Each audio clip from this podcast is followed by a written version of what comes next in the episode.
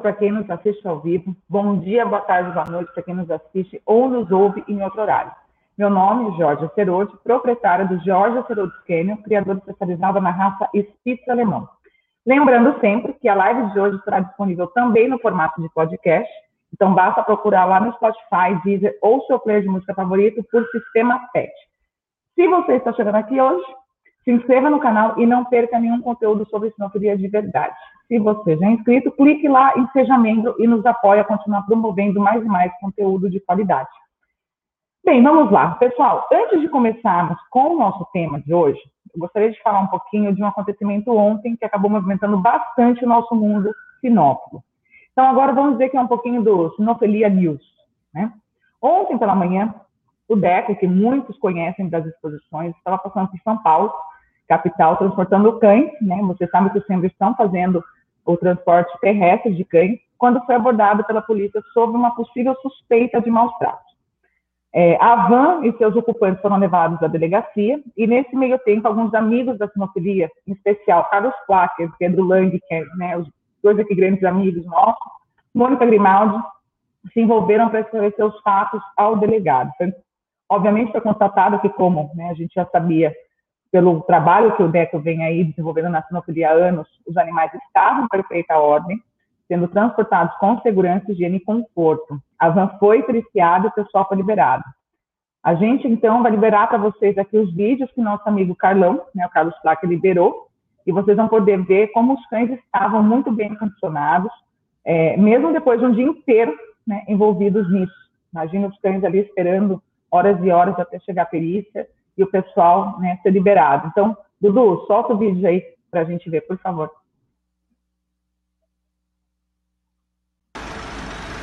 Fala galera da sua família, estou aqui com a galera, com a equipe do Rio Grande do Sul que veio trazendo os animais. Está tudo tranquilo, os animais estão bem, para vocês que são os criadores, que estão ligados, lá. Os cães estão todos acondicionados, com ar-condicionado, com ar-condicionado, todo mundo com caixa limpa. Rodrigo e Deco sempre na competência de cuidar muito bem. Isso que é importante. Está todo mundo bem, está todo mundo legal. Estamos só aguardando a perícia para a liberação. Então, deu tudo certo. Por isso que é importante você criar direito e continuar buscando profissionais corretos. Beleza, gente? Tudo bem, tudo tranquilo, se acalmem, porque vai dar tudo certo. Obrigado. A perícia averiguando tudo, constatando que os animais estão super bem que não existe maus tratos de maneira alguma. Então, criar direito, porque criar é preservar. Galera, estou aqui com o Deco, os cães estão liberados, as documentações já estão sendo entregues, eles vão seguir viagem levando todos os animais. Mas a gente não podia deixar de agradecer a todos que estiveram envolvidos nessa liberação. Primeiramente, toda a sinofilia. Quero agradecer a ligação de todos. Não vou, não tem como falar de todo mundo, mas eu vou falar em especial em algumas pessoas que foram diretamente é, responsáveis pela ajuda de tudo aqui. Então eu queria agradecer aos advogados, da, né, CBKC, doutora Mônica Grimaldi e doutor Pedro Lang, que ligaram para cá, instruindo o advogado que estava fazendo todo o respaldo da gente aqui. Muito obrigado a vocês.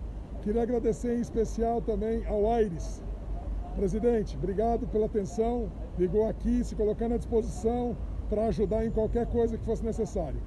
E, obviamente, recebi também ligação de todo mundo da CBKC. Então, aqui em nome da CBKC, né, eu, Deco, como criadores e, e apresentadores de cães e tudo mais, queríamos agradecer toda a CBKC, toda a federação, todo o sistema pela ajuda, né, Deco? Obrigado, pessoal. Valeu, deu tudo certo. E é isso aí. Bola pra frente. Valeu, Sim. obrigado mais uma vez de coração aí. Sinofilia séria é assim que se faz, porque a gente cria e preserva mais que todos. Valeu! E agradecer principalmente o Carlão, que teve o dia todo conosco nessa volta aqui. Nada, Obrigado, que velho. isso, abraço.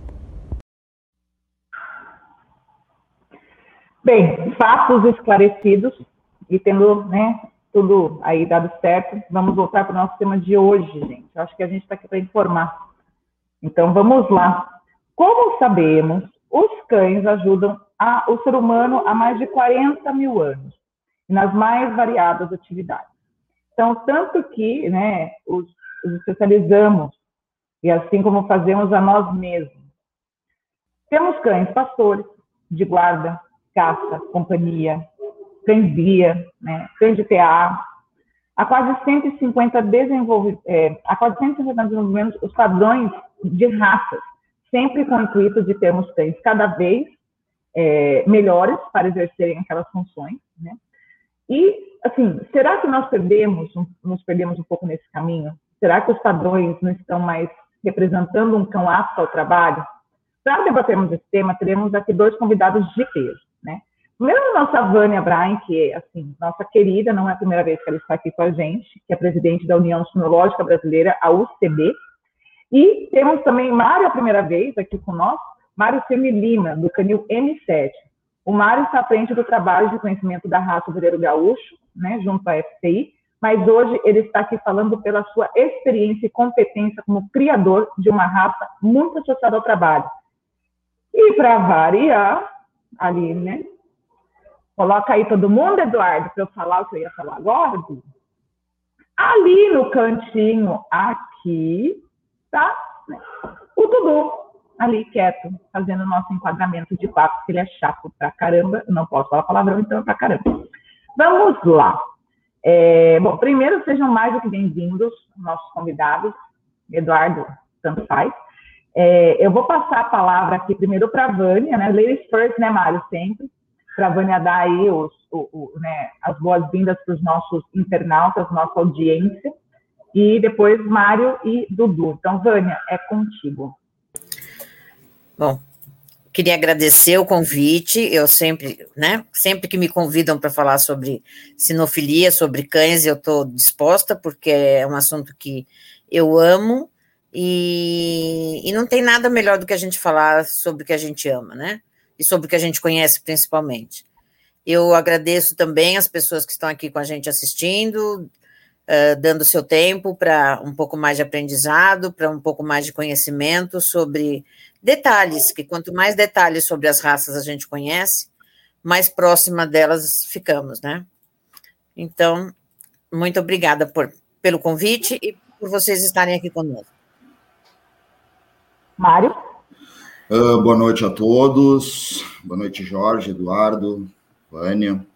Prazer estar aqui podendo falar um pouquinho da, de uma raça muito especial, meu nome é Mário Cirne Lima, sou advogado especializado em direito ambiental, uh, tenho cavalos crioulos e cachorros ovelheiros gaúcho, estou uh, à frente do diretor, da diretoria do Departamento do Ovelheiro Gaúcho, FECIR CBKC, uh, e eu uh, tenho um enorme prazer e uma alegria quando a gente recebe convites para poder falar dessa dessa raça que talvez seja uma das únicas raças com origem genuinamente no Rio Grande do Sul, representando essa tradição e essa força da cultura do povo gaúcho.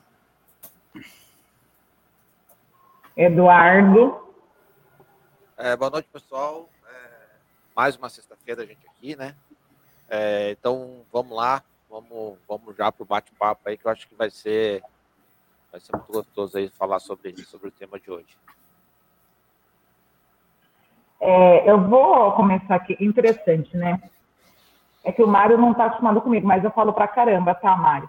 Eu adoro falar minhas experiências minhas, né? As minhas próprias experiências aqui. Mas é interessante isso. É, eu sou criadora de espíritos alemão, e todo mundo pergunta assim, mas qual que é a função do espírito alemão, né? É, muita gente não sabe que o espírito alemão, ele ajuda os cães de guarda, um cão de alerta né, onde eram eles que alertavam os cães da fazenda que algo havia de errado para os cães irem lá e tomar conta do, né, do negócio. Fica, Eduardo não faz essa cara. Tá? Estamos falando de função. É, é, ele, ele dizia que ó, entrou uma barata aqui no, no, no canil. Vamos. Enfim, e é interessante porque eu, eu acho que a Vânia sabe mais, o Mário não. Quando eu comecei a criar, e há 20, 25 anos atrás, eu comecei a criar Spitz, que sempre foi minha paixão, e Rottweiler. E a minha, a, a, minha linha de Rottweiler era de trabalho, eram cães de gado. É, a gente tinha fazenda de gado, né? E eles trabalhavam realmente, era uma linha de trabalho, não tanto a linha de guarda. E, e a gente está conversando aqui a questão dos ovelheiros, né, de outras raças, que hoje tem raças com multifunções, E é interessante que a grande maioria tem suas multifunções, porque o Spitz também, tá, Eduardo, pode ser um cão de guarda, tá? Ele não vai machucar, mas ele pode morder. Pode Eduardo, você não, você não pode negar, Eduardo, que ninguém dá alarme melhor do que duas raças que eu conheço: Spitz e Schnauzer. Então não, não dá para falar que Spitz não é um cão de trabalho, porque ele dá alarme mesmo. Então, Jorge, eu vou te trazer uma informação que provavelmente tu deva saber, ou se não, vai ser uma alegria poder te trazer. O Norse Spitz Dog é um cachorro lá dos anos 500, 600, nos nossos tempos medievais, e esse cachorro compõe uma linha de tempo dos antigos cães escoceses, tanto dos Shetland como dos. Eu até tenho um material que foi elaborado por uma instituição dos Estados Unidos que representa o Old Time Scott Collie, e o Spitz, que é um cachorro de porte médio, né, o antigo, ele servia para guarda, para companhia e para pastoreio. Então, grande parte, grande parte das, das raças que nós temos de pastoreio nos dias atuais derivaram desses cães lá nos tempos anteriores. Se vocês Eduardo. quiserem, eu posso até compartilhar esse documento aqui com vocês. Um tá, pouquinho. Aqui é para quem sabe, tá bom? Então, assim, eu não posso falar, chupa, Eduardo, que é feio. Fala assim, toma, Eduardo. Tá? Esse negócio de raça nova aí comigo, não é comigo, não. As raças são muito, novinhas. Eu criava raça, raça raiz mesmo. Então. É, você criava raça chinesa, super antiga. Spitz, tá vendo? Spitz. Mas assim, a gente brinca, mas o assunto é sério, né? A gente vê o quanto as raças evoluíram e o quanto que a, a, entre elas, né, até chegar aí é, no que a gente tem hoje. Enquanto o Mário procura ali, eu vou perguntar para você, Vânia, né? Qual que é a origem, né, do, do, dos padrões e como que os padrões ajudaram a desenvolver esses cães de trabalho melhor? Porque a gente sabe assim, por exemplo, você pega um, vamos falar do Chau Chau aqui, né, puxar a sardinha para o lado do Eduardo aí, porque é o único cachorro que ele entende alguma, alguma coisa, não entende muito. É, o Chau Chau é um cão que, da montanha, né, um, um cão é forte. Eu, eu, aprendi isso na live de, de Chau Chau, tá, Eduardo? Então eu não estou errada, porque fui eu que fiz. É, e um que realmente ele faz, ele, ele, protege o território. Então é um cão bem primitivo mesmo, né? A gente sabe. E, e hoje ele tem, assim, ele, nessa evolução hoje a gente vê muitos de companhia, por exemplo. Apesar que tem a fama de um cão bravo, a gente sabe que assim não é o temperamento dele certas atitudes. Então, o que, que você acha que o padrão ajudou a melhorar a funcionalidade das raças? Bom, então vamos lá, vamos voltar bem lá no começo. As raças foram desenvolvidas por, pela sua aptidão ao trabalho, né? Então, o início do, dos padrões, o início das raças, foi pelo trabalho. Então, quando o homem começou a ter o contato com os cachorros, ele começou a perceber que alguns uh, se davam muito bem ir junto para ele, com ele junto para caçar. Outros ficavam nas cavernas, ficavam junto com a família e serviam para guardar. Então ele já começou a fazer a seleção através desse dessa percepção da raça, da, da função que esses cachorros desempenhavam naturalmente. Com o passar do tempo, então, eles foram acasalando os cachorros que tinham essas mesmas aptidões, fortalecendo isso. E os padrões, como a gente conhece hoje, uh, mais propriamente falando, então, é, exatamente o que aconteceu. Uh, quando os, as pessoas pararam de ser nômades, né, começaram a, a formar uh, as suas residências fixas, se encontravam e trocavam experiências dos seus cães. Né? Então, olha, eu tenho esse cachorro aqui que se parece com esse seu e ele é bom para isso, ou então vamos acasalar esses dois, e assim foram se formando essas raças, né? A partir da aptidão ao trabalho. E os primeiros, as primeiras divisões de grupo também foram feitas só em cima dessa aptidão ao trabalho, que seriam os cães de faro e os cães uh, de busca, né? Os cães de faro no chão e os cães de faro uh, de, de, de retriever, vamos dizer assim. Então, sempre foi direcionado o homem-cão, o trabalho para o homem, e isso veio naturalmente dos cães para nós. né? Com estudo isso foi se aprimorando, mas é naturalmente veio deles para nós. Eu vou compartilhar aquele arquivo com vocês agora. Entrou o arquivo aí? É... Ainda não. O... Clicar compartilhar, vai aparecer. Sim, não, não. Esse, isso, tu, isso tudo já foi, tá, Eduardo? Pode pegar no meu pé, mas eu tentei, ele me deu uma imagem aqui dizendo o navegador não está conseguindo compartilhar. Eu vou te mandar pela inbox no WhatsApp, tu compartilha tá. depois, tá, Eduardo? Eu acho que eu acho que eu vou concordar com a Vera. O, o fator principal para te tentar identificar as raças que a gente tem hoje em dia, que é o caso do ovelheiro, que a gente ainda não tem uma confirmação 100% de quais foram realmente os cães que compuseram a raça, né?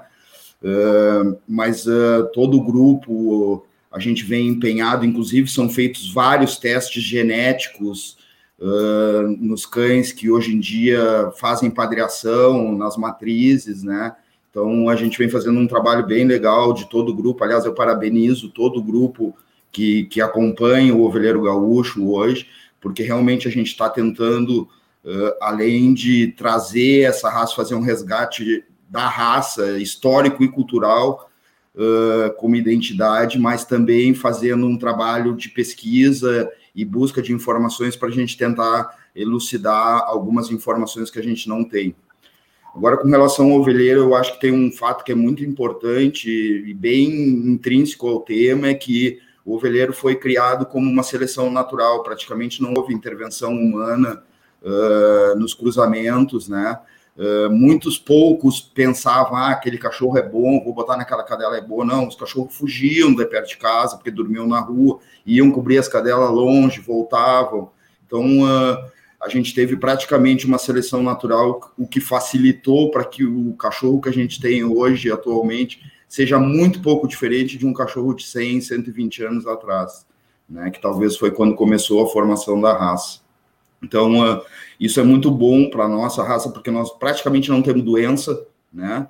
Uh, não existe nenhum caso de, de doença grave pré-existente genética na raça hoje. O que a gente tem que enfrentar são os problemas da pelagem Merle, que ocorrem em todas as raças, né? A marmorização, e talvez com a atualidade, os cruzamentos mais. Uh, uh, induzidos né, pelo homem, a gente tem alguns cruzamentos entre famílias e acaba caindo um pouco a imunidade do cão e a gente tem alguns problemas de pele, mas é, é, é coisa assim muito esporádica e pontual, né? Ah, e vamos lembrar que a gente trabalha assim, né? Quando a gente fala de criação, a gente está falando de vida. Então, assim, é, é, uma hora ou outra vai ter um problema cá, outro lá, não, não tem como, né? A gente assim, não tem como ter o controle disso.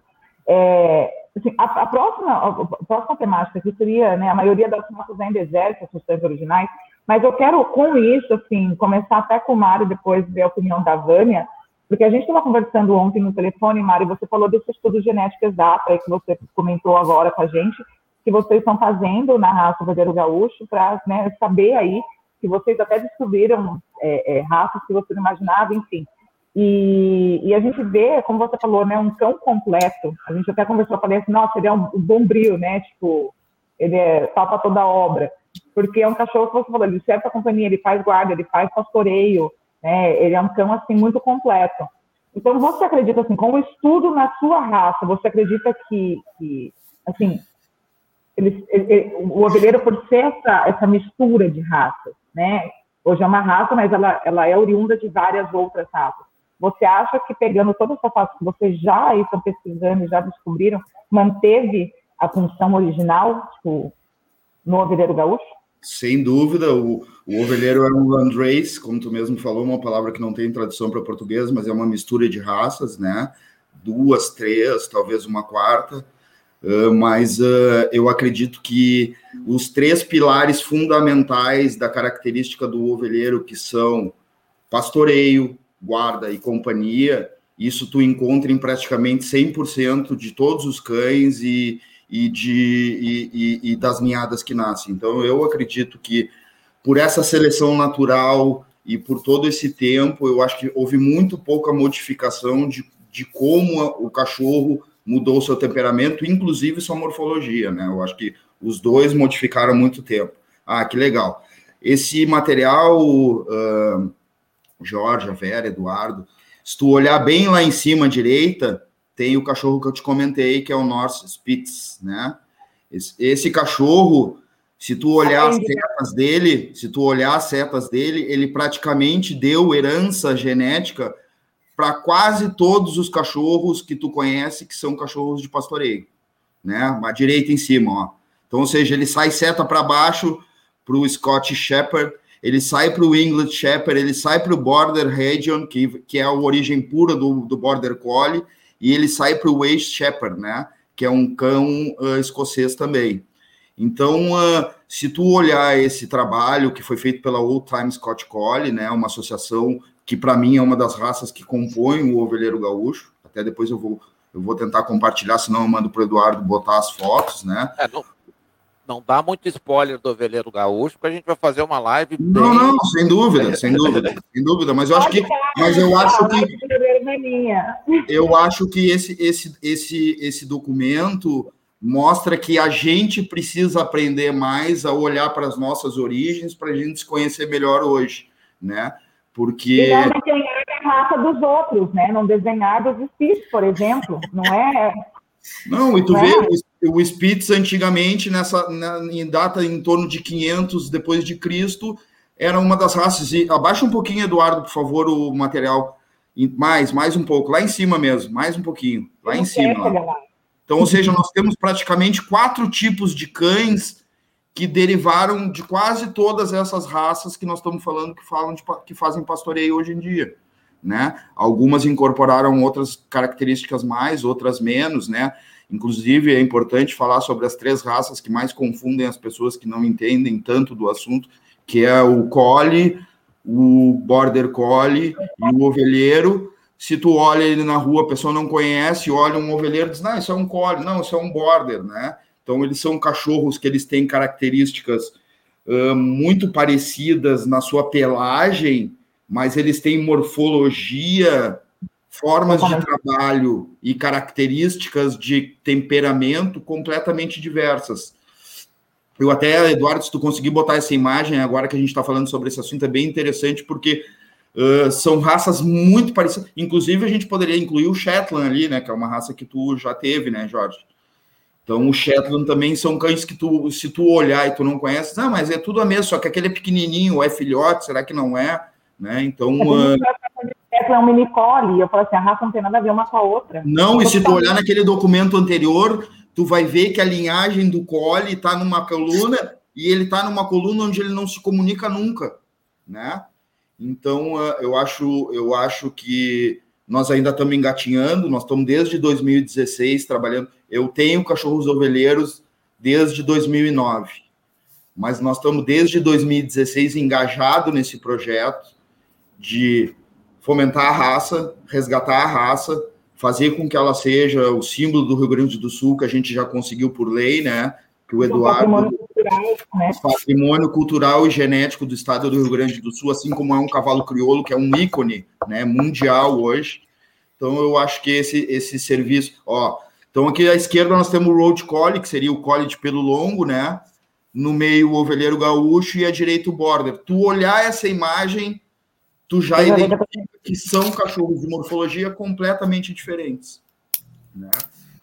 Então, uh, eu vejo que uh, esse resgate cultural que a gente vem fazendo e, e, e podendo trabalhar uma raça que, que, que, se selecionou naturalmente e tem uma capacidade. Nós temos um cachorro no, São Luís do Maranhão, né? Aliás, um abraço para o Márcio, o Bull Ranch lá, dos Bulldog francês ele cria o ovelheiro ele cria o ovelheiro gaúcho e já teve um cachorro bulldog campeão mundial. Então, imagina o, a, a, a, grandeza da, da, do, do, caminho que a gente está tentando seguir, trazendo pessoas tão especiais para perto e, e para o lado do ovelheiro. Sem falar que o ovelheiro, eu duvido, e eu acho, acho que é, é até uma preponderância minha, prepotência minha, mas eu, eu, eu, eu acho difícil um cachorro tão parceiro, tão, tão fiel ao dono, tão legal com os da casa, sabe?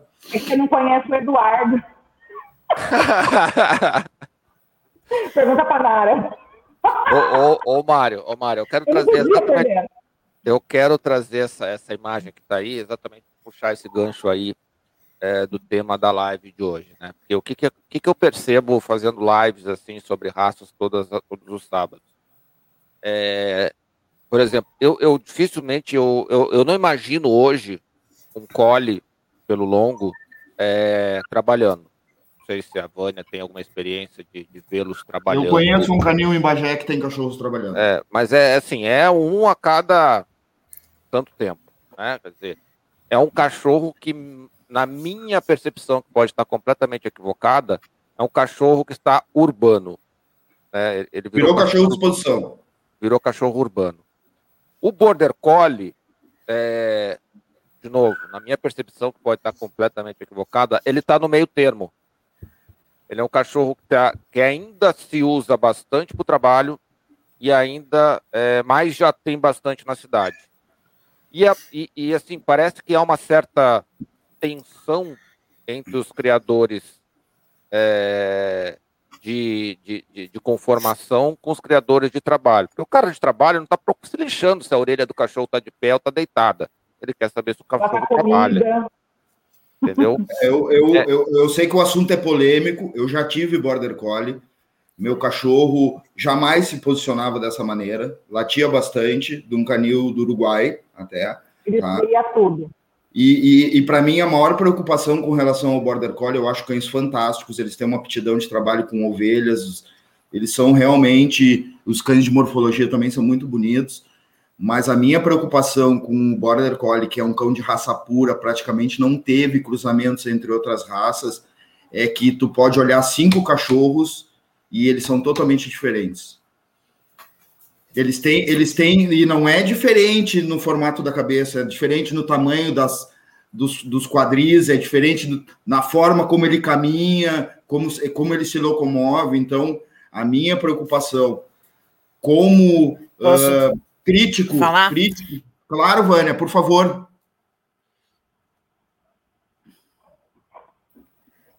Que- Oi? Pode falar, Vânia. Tá, é que cai. É que a tua internet resolveu não ficar muito santa, né? Não sei E se vocês Jorge? concordam comigo, Jorge e Eduardo. Eu acho que é um cachorro de raça pura e, e- e eu gostaria de ver um padrão mais ah, qualificado entre todos os criadores independentes. Ele é um cão de trabalho, é um cão Mais homogêneo, né?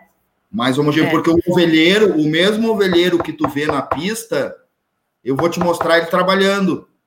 Eu Então, mas os borders. Vânia, os borders são, são cães, é, são cães completamente diferentes. Inclusive, tem borders em pista que a gente, de longe, tem dúvida se eles são Australians ou se eles são borders, entendeu? De característica corporal tão diferente e movimentação.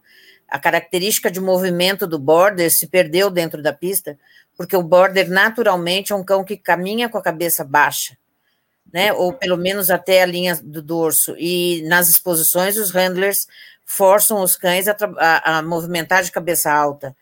E, e o cachorro que tem a conformação específica para o border não consegue andar de cabeça alta, movimentando bem, sem trançar tudo, né? Então, os juízes acabam premiando cães errados, porque eles premiam os cachorros que andam bem para eles, que são os cachorros que andam mal para a raça, né? Então, essa, é, neste, em, em algumas raças específicas, os cães de exposição realmente se distanciaram demais dos cães de trabalho. Mas cortando mas- características muito importantes. Mas eu conheço uma menina, desculpa, Eduardo, eu conheço uma menina, ela se chama Isa e ela tem, ela cria ovelheiros também. Aliás, se tu estiver me ouvindo, Isa, um abraço para ti. E eu vou fazer talvez o primeiro elogio com relação aos cães border dela, porque eu evito falar de outras raças, mas hoje o assunto é multidisciplinar.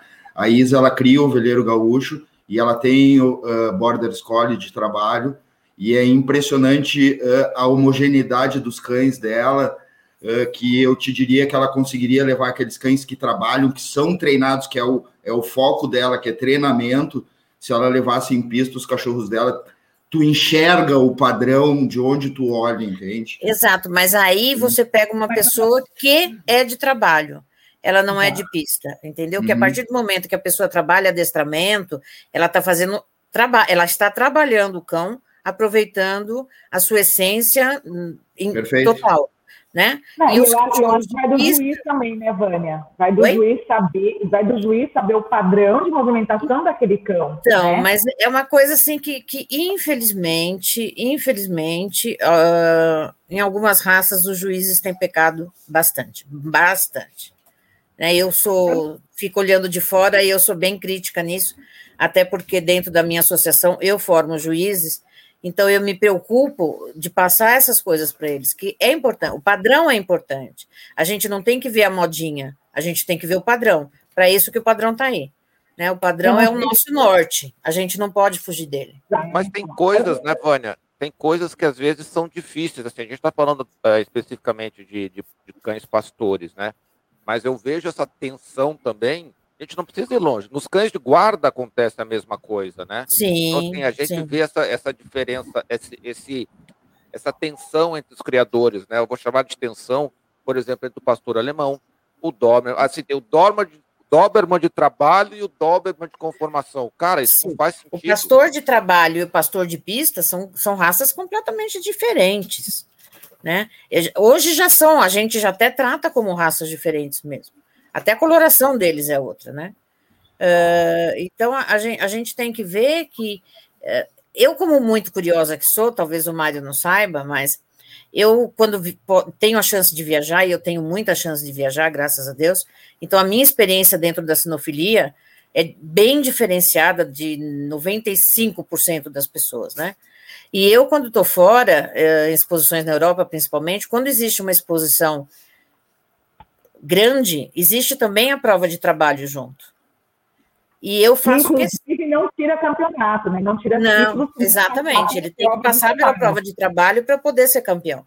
E eu me fixo muito mais nessas provas de trabalho do que vou assistir às pistas normais, porque as pistas normais eu tenho chance de ver toda hora, né? E as pistas de trabalho não. Então eu já assisti várias vezes competição de trabalho em exposições fora do Brasil e eu me encanto. E aqui no Brasil, por N motivos, inclusive por legislação, que é proibida a caça, é proibido você incentivar cachorro a um ataque em lugar público, uma série de proibições.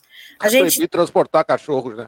É tá- proibido transportar cachorro, é proibido ter cachorro, né? Não É pode proibido colocar na criar, casa. é proibido tudo.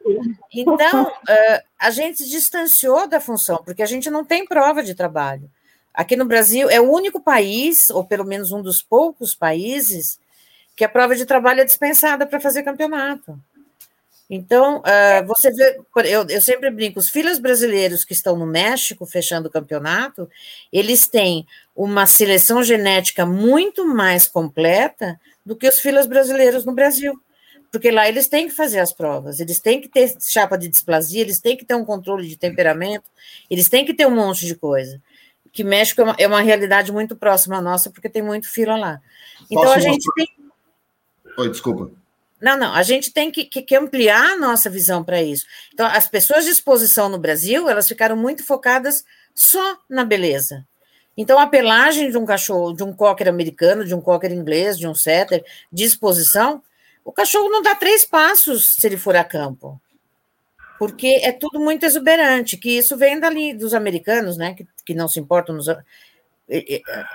Né? Então, na, na Europa, você vê cães de trabalho em pista, inclusive com cocô grudado, porque dormiram no campo, sujos, sem tomar banho, e eles estão lá, estão lá na, na exposição e são valorizados. Aqui, Deus me livre. Ô, Vânia, eu não sei se você assistiu ou seguiu que a gente fez uma live da Westminster semana passada, e a, aqui até para responder essa pergunta do Lucas Leite aqui, né? Razoável que cães de trabalho. O que que eu tirei de novo? Foi sem querer. Ah, tá. É, É, tu que tá mexendo aí? Tá, tá bom, desculpa. E eu, ah, por isso, é, é que eu- estou no sistema também, entendeu? E aí o Eduardo tá mexendo e está tirando. Eu falei, "Meu, por que que tá tirando? É, razoável cães de trabalho, incluindo é, pastoreio e caça, sejam penalizados em pista por cicatrizes e marcas oriundas da função. É, depois volta, Lucas, lá na live da semana passada, que foi um resumo da Westminster, que inclusive a, a Áurea, que é criadora do Dogo argentino, que é um cão de caça, um cão que caça javali, É, ele, pela AKC, ele foi reconhecido o ano passado como raça, foi a primeira vez que houve, aí que houveram é, jogos argentinos na Westminster, e o campeão, quem ganhou o melhor da raça, o macho que ganhou, inclusive ele tem a função de caçador, e ele tem marcas, ele tem as cicatrizes. É, então isso é bacana porque assim, é, é, é, eu acho muito legal porque. Mas os, os padrões dizem o seguinte: cicatrizes honrosas são permitidas. Então essas cicatrizes honrosas são cicatrizes que exatamente que, que ele honrou a, aquele aquele veio, né? Então ele trabalha e essas cicatrizes se deram de acordo com o trabalho que ele fez. Então, isso jamais pode ser penalizado. É, e não menos importante, é, que é um dos trabalhos de cada um dos seus, das suas raças, dos seus departamentos, das suas associações, é tentar preservar as qualidades que formaram aquela raça, né? E nós, do Ovelheiro Gaúcho, uh, já viemos há uns dois anos ou três anos moldando, moldando um formato de prova. Infelizmente, nós tivemos todo esse problema de pandemia e não tivemos Expo Inter ano passado, mas a gente já tem, se o Eduardo puder postar um, um videozinho, acho que de poucos segundos, para vocês verem como o ovelheiro trabalha num ambiente totalmente diferente do que é o dele. Esses cães não moram nesse lugar, foram num encontro junto, a gente levou lá, apresentou um gado totalmente diferente, fora, da, fora do habitual, da zona de conforto dele, e eles fizeram exatamente o que a raça pede. Tu conseguiu, Eduardo? Não estou te ouvindo. Espera aí que eu vou tentar compartilhar. Vamos ver se eu aprendi. Vamos ver se eu aprendi. E o, o, o, o vídeo é meio, não sei se vocês estão ouvindo ao fundo aí. Tá aqui, ó. Ah, eu acho que foi. Vou te adicionar. Agora foi.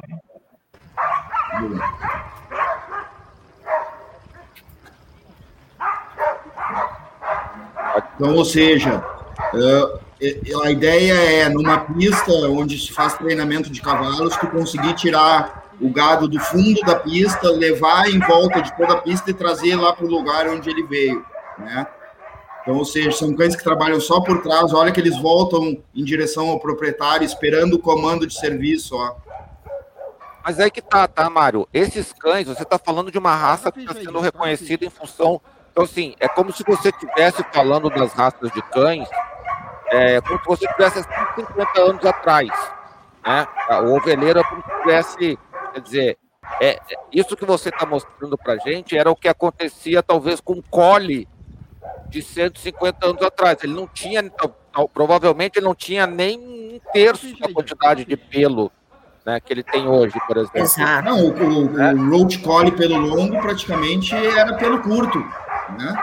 Ele não é, tinha o, o, o, pastor alemão da, da de 150 então você está falando, tá, tá, mostrando uma raça que, assim, eu fico com a percepção de que ela retornou para 150 anos atrás. Observem, observem essa cadela trabalhando sozinha agora, ó. Ela junto com o dono delas, tu pode observar que o cavalo não trabalha, quem vai trabalhar é a cadela, de tirar o gado dali do fundo, fazer todo o manejo que é necessário e, e, ó, latindo, em nenhum momento ela agarra. Existe alguns cães que são garroneiros, né? Não é, não é falta grave no nosso entender, na nossa prova, mas uh, o ideal é que o cão trabalhe assim, mantendo o gado unido e indo na direção onde o, o, o, o gaúcho ou o dono da, da, da, da boiada vai levar o gado para onde ele quer. Ovelha então, grande que... essa daí, né, Mário? Essas ovelhas são grandes, né? Não, é, não é Então eu acho que o mais importante, lá, né? Vira tudo e traz. O mais importante é que hoje, hoje em 2021, nós estamos com características da origem dessa raça, né? Eu acho que isso, isso é o mais legal e não são só características de trabalho, são características morfológicas, né? E de trabalho. Tá, então, mas aí que tá como não perder isso daqui para frente, entendeu? Porque o que, que vai acontecer? A superposição, por exemplo, vai ser. Eu, eu acho, eu acho que uh, hoje já existe uma preocupação do ovelheiro gaúcho como, como um grupo dos criadores de tentar manter isso, tentar selecionar cães que preservem esse pilar que é uh, morfologia, trabalho, guarda, companhia, né? Então, uh, eu acho que essa preocupação já vem de hoje, né? Talvez antes a gente teve que pegar, como a Vânia falou, e com muita propriedade, que os Border Collie não trabalham bem esticado, né? E tu acabou tendo que começar a selecionar uma raça para ter cachorros trabalhando esticado. Então, uh, eu acredito que se a gente conseguir manter esse foco de preservar esse, e eu acho que o gaúcho faz muito bem isso, né? Uh, eu tô de boina para representar essa tradição e essa cultura e todo esse amor que o gaúcho tem pela por, por, essa história, né? Porque eu não vivi a Guerra dos Farrapos, eu não, eu não tive lá atrás, mas hoje em dia, uh, grande parte das pessoas faz questão de preservar isso, né? Eu acho que isso, essa identidade do gaúcho, que existe em outros lugares também, mas essa identidade do gaúcho é muito forte e representa muito é, é, é preservar as nossas origens, né? Isso a ah, gente mas aí, mas aí vamos lá. Mas aí vamos lá, Mário, num cenário assim, tá bom, beleza, é reconhecido, a raça entra no, no, no, no, no reconhecimento da FCI, nas, nas, demais entidades, beleza, aí o criador lá nos Estados Unidos começa a criar de um jeito, aí o criador da Europa começa a gostar mais de pelo, aí começa a, a, a pressionar e começa a criar, e como então, manter? Fala, Vânia. Lá vou eu de novo. Então, mas a tua visão, Eduardo, é, é uma visão do que você assiste na sinofilia aqui tá? Então vamos pensar duas coisas completamente diferentes. A sinofilia americana, ela é voltada para beleza. Os cachorros de trabalho nem passam perto da pista. A sinofilia europeia, os cachorros saem do pasto para ir para a exposição. É, eles realmente respeitam isso. E é o que eu te falei, eu estava numa mundial e tinha uh, maremano com placas de cocô grudado, porque eles não vão dar banho nos cachorros para ir para exposição. Os cachorros saem do pasto, entram no carro, vão para exposição e voltam. E os juízes não penalizam, porque são cães de trabalho, entendeu? Uh, muitas raças lá, você uh, hoje vê, hoje tem mais influência americana na, na Europa, mas uh, até pouco tempo atrás você não via as raças tão, a pelagem tão exuberante. Eles não faziam essa maquiagem toda que os americanos fazem. E nós, no Brasil, copiamos os Estados Unidos. A gente é, é, cria pelo um padrão e copia a forma do outro. Né? Engraçado. Nós somos, nós somos fiéis à AKC, mas a gente cria em cima de um padrão que é FCI.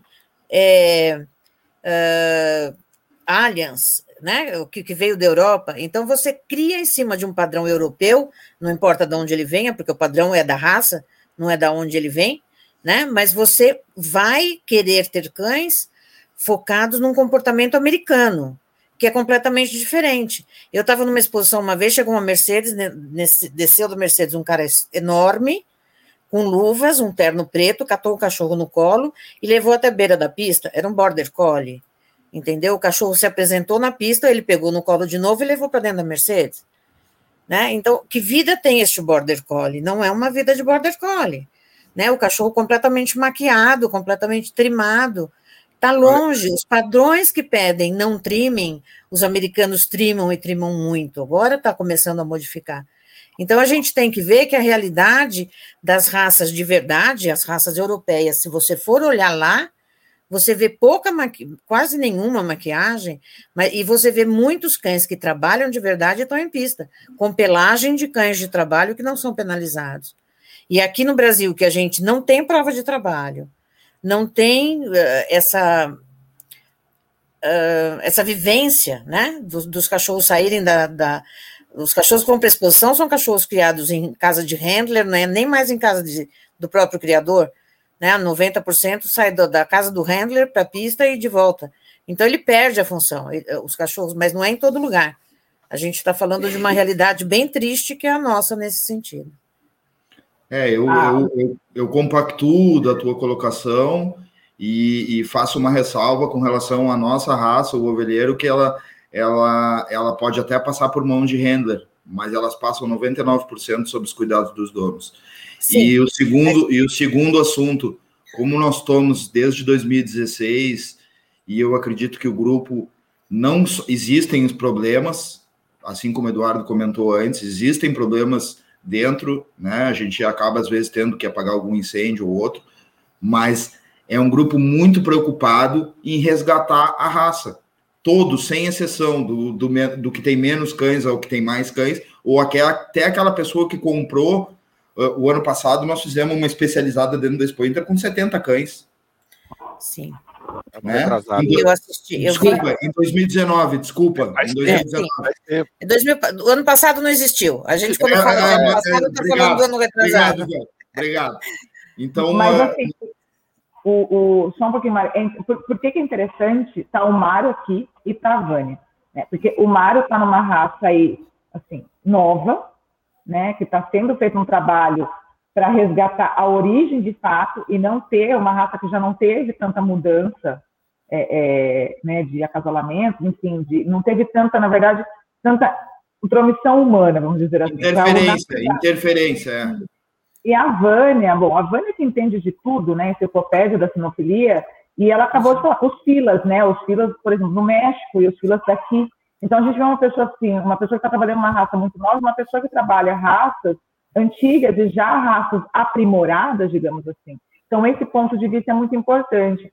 Agora, por que, que eu perguntei, é, Mário, assim, ah, tá, mas se, se os ovelheiros começassem a ir para a pista, forem reconhecidos a ir para a pista, isso vai é, influenciar? Porque a gente vê que influenciou pode, em todas as raças, pode, né? Pode. 99% das raças sofreram influência. Pode. Não posso Aí, dizer que não. Mas vai caber todo esse direcionamento e essa, e essa, como é que eu posso te dizer, essa fusão entre todos nós, mesmo que tenha um canil lá nos Estados Unidos. Aliás, temos ovelheiro nos Estados Unidos, né? Parabenizo o Diego Paz, lá de Rio Pardo, que colocou um ovelheiro nos Estados Unidos, né? Então, uh, nós temos hoje uh, cachorros da nossa raça uh, em vários lugares. Em São Paulo tem um canil do Bruno Tombi, que deve estar me ouvindo, que faz um trabalho excepcional junto com a sua filha, que é a Rander da cadela, né? Então uh, a gente está com, com, com um nível de entrada no mundo das exposições muito grande. Só que o mais legal disso tudo é que nós já estamos preocupados hoje com isso, né? Então a ideia é tentar fazer um direcionamento técnico e trazer todo mundo para que a gente possa aprender junto e navegar e não chegar naquela colocação que eu fiz um pouco antes sobre outra raça que realmente a gente não consegue enxergar um cachorro dentro de uma pista onde devia ter uma raça muito homogênea, né? Então eu acho que essa preocupação eu acho que é o ponto mais importante hoje. Uh, não, não, não é, não deixa de ser importante resgatar a raça. A gente está em pista, a gente fazer com que os cães estejam em outros estados, em outros países, mas eu acho que a maior preocupação é que a gente mas consiga tá, crescer. Mário, Mário, eu, eu, vou, eu vou pegar esse teu gancho aí da questão da homogeneidade. Eu sei que tem um monte de comentário muito legal aqui que a gente não está lendo, tá, pessoal? É que a, uma coisa está puxando a outra aqui. É, mas assim, o, o, fazer uma provocação para vocês dois aí. Quando a raça fica homogênea demais, porque uma, uma, coisa que eu vejo assim, ó, quando a raça é uma raça que tem muito trabalho, eu tô falando aqui, pelo menos as que eu consigo perceber. O, o próprio Border Collie que vocês citaram, o, o Dogo argentino, que eu acabo tendo contato bastante com o Dogo argentino. Assim, mesmo um cachorro que, para o leigo, é tudo igual, né? o Dogo argentino é um cachorrão grande branco. Mas quando você começa a olhar direitinho, você vê que existe uma diferença muito grande, porque muitos deles trabalham aqui, né? Ou exercem a função. É, o próprio Border, o, o, não vou nem dizer do ovelheiro, porque o ovelheiro ainda está. Em... Usa, usa, o Golden Retriever, que é um cachorro que se conhece até eh, por qualquer pessoa, tu enxerga um Golden Retriever é, com, mas o com características é, mas... completamente é. diferentes. Altura, cor do mas pelo. Seguinte, quando, quando você está com raças que fazem muito trabalho, você não a, a, homogeneidade ela acaba se perdendo um pouco porque você precisa de ter varia, variedades para conseguir avançar em alguns aspectos. Então, quando a raça fica homogênea demais, ela não acaba sendo prejudicial para exercício da função? Vânia, Mário. Não, não, eu acho que não, porque quando ela está homogênea demais, bom, aí dependendo de onde você vai tirar o homogêneo.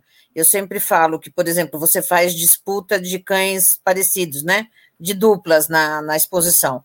Não necessariamente você tem. Quando você está jogando uma dupla, você tem que jogar cães homogêneos tá certo? Agora, se esses cães são homogêneos e bons para a raça, é uma coisa. Eles podem ser perfeitamente homogêneos e estarem completamente fora do padrão. Né? Então você tem que ver aonde você vai buscar esse homogêneo. Você vai buscar uma raça homogênea dentro do que o padrão pede, então ela não vai estar tá prejudicando nada.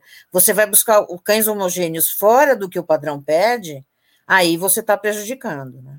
Então Concordo. você tem que ver aonde você vai buscar essa homogeneidade dessa, desses cães. Concordo. Eu quero abordar dois temas. O primeiro é o seguinte: uh, o ovelheiro nunca vai ser um cão igual ao outro, porque nós somos uma mistura de raças e nós temos hoje algumas características que, que, que a gente consegue enxergar de onde aquele cachorro veio, de que canil aquele cachorro veio. Ó, esse cachorro aqui, por causa disso, ele, ele veio de lá, esse cachorro ele veio de lá. Então, no ovelheiro, a gente nunca vai encontrar essa, mas eu digo homogeneidade, como a Vânia muito bem disse, dentro do padrão. Eu preciso olhar o cachorro e saber que aquilo que eu li no padrão eu enxergo nele com plenas qualidades, com menos qualidades, com médias qualidades.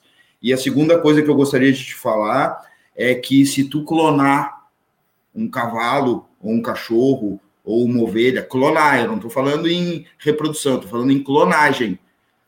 Eles não vão ser iguais geneticamente, não vão ser iguais, é um clonado, não é igual geneticamente. Não, geneticamente ele vai ter características de coloração, cor dos olhos, pigmentação em locais diferentes e ah, até doenças genéticas diferentes, tá? Eh, eu tenho certeza que isso já aconteceu no cavalo, principalmente no cora de milha, tá? Eu não posso afirmar com certeza em outras raças, mas a, a clonagem ela não te dá uma homogeneidade.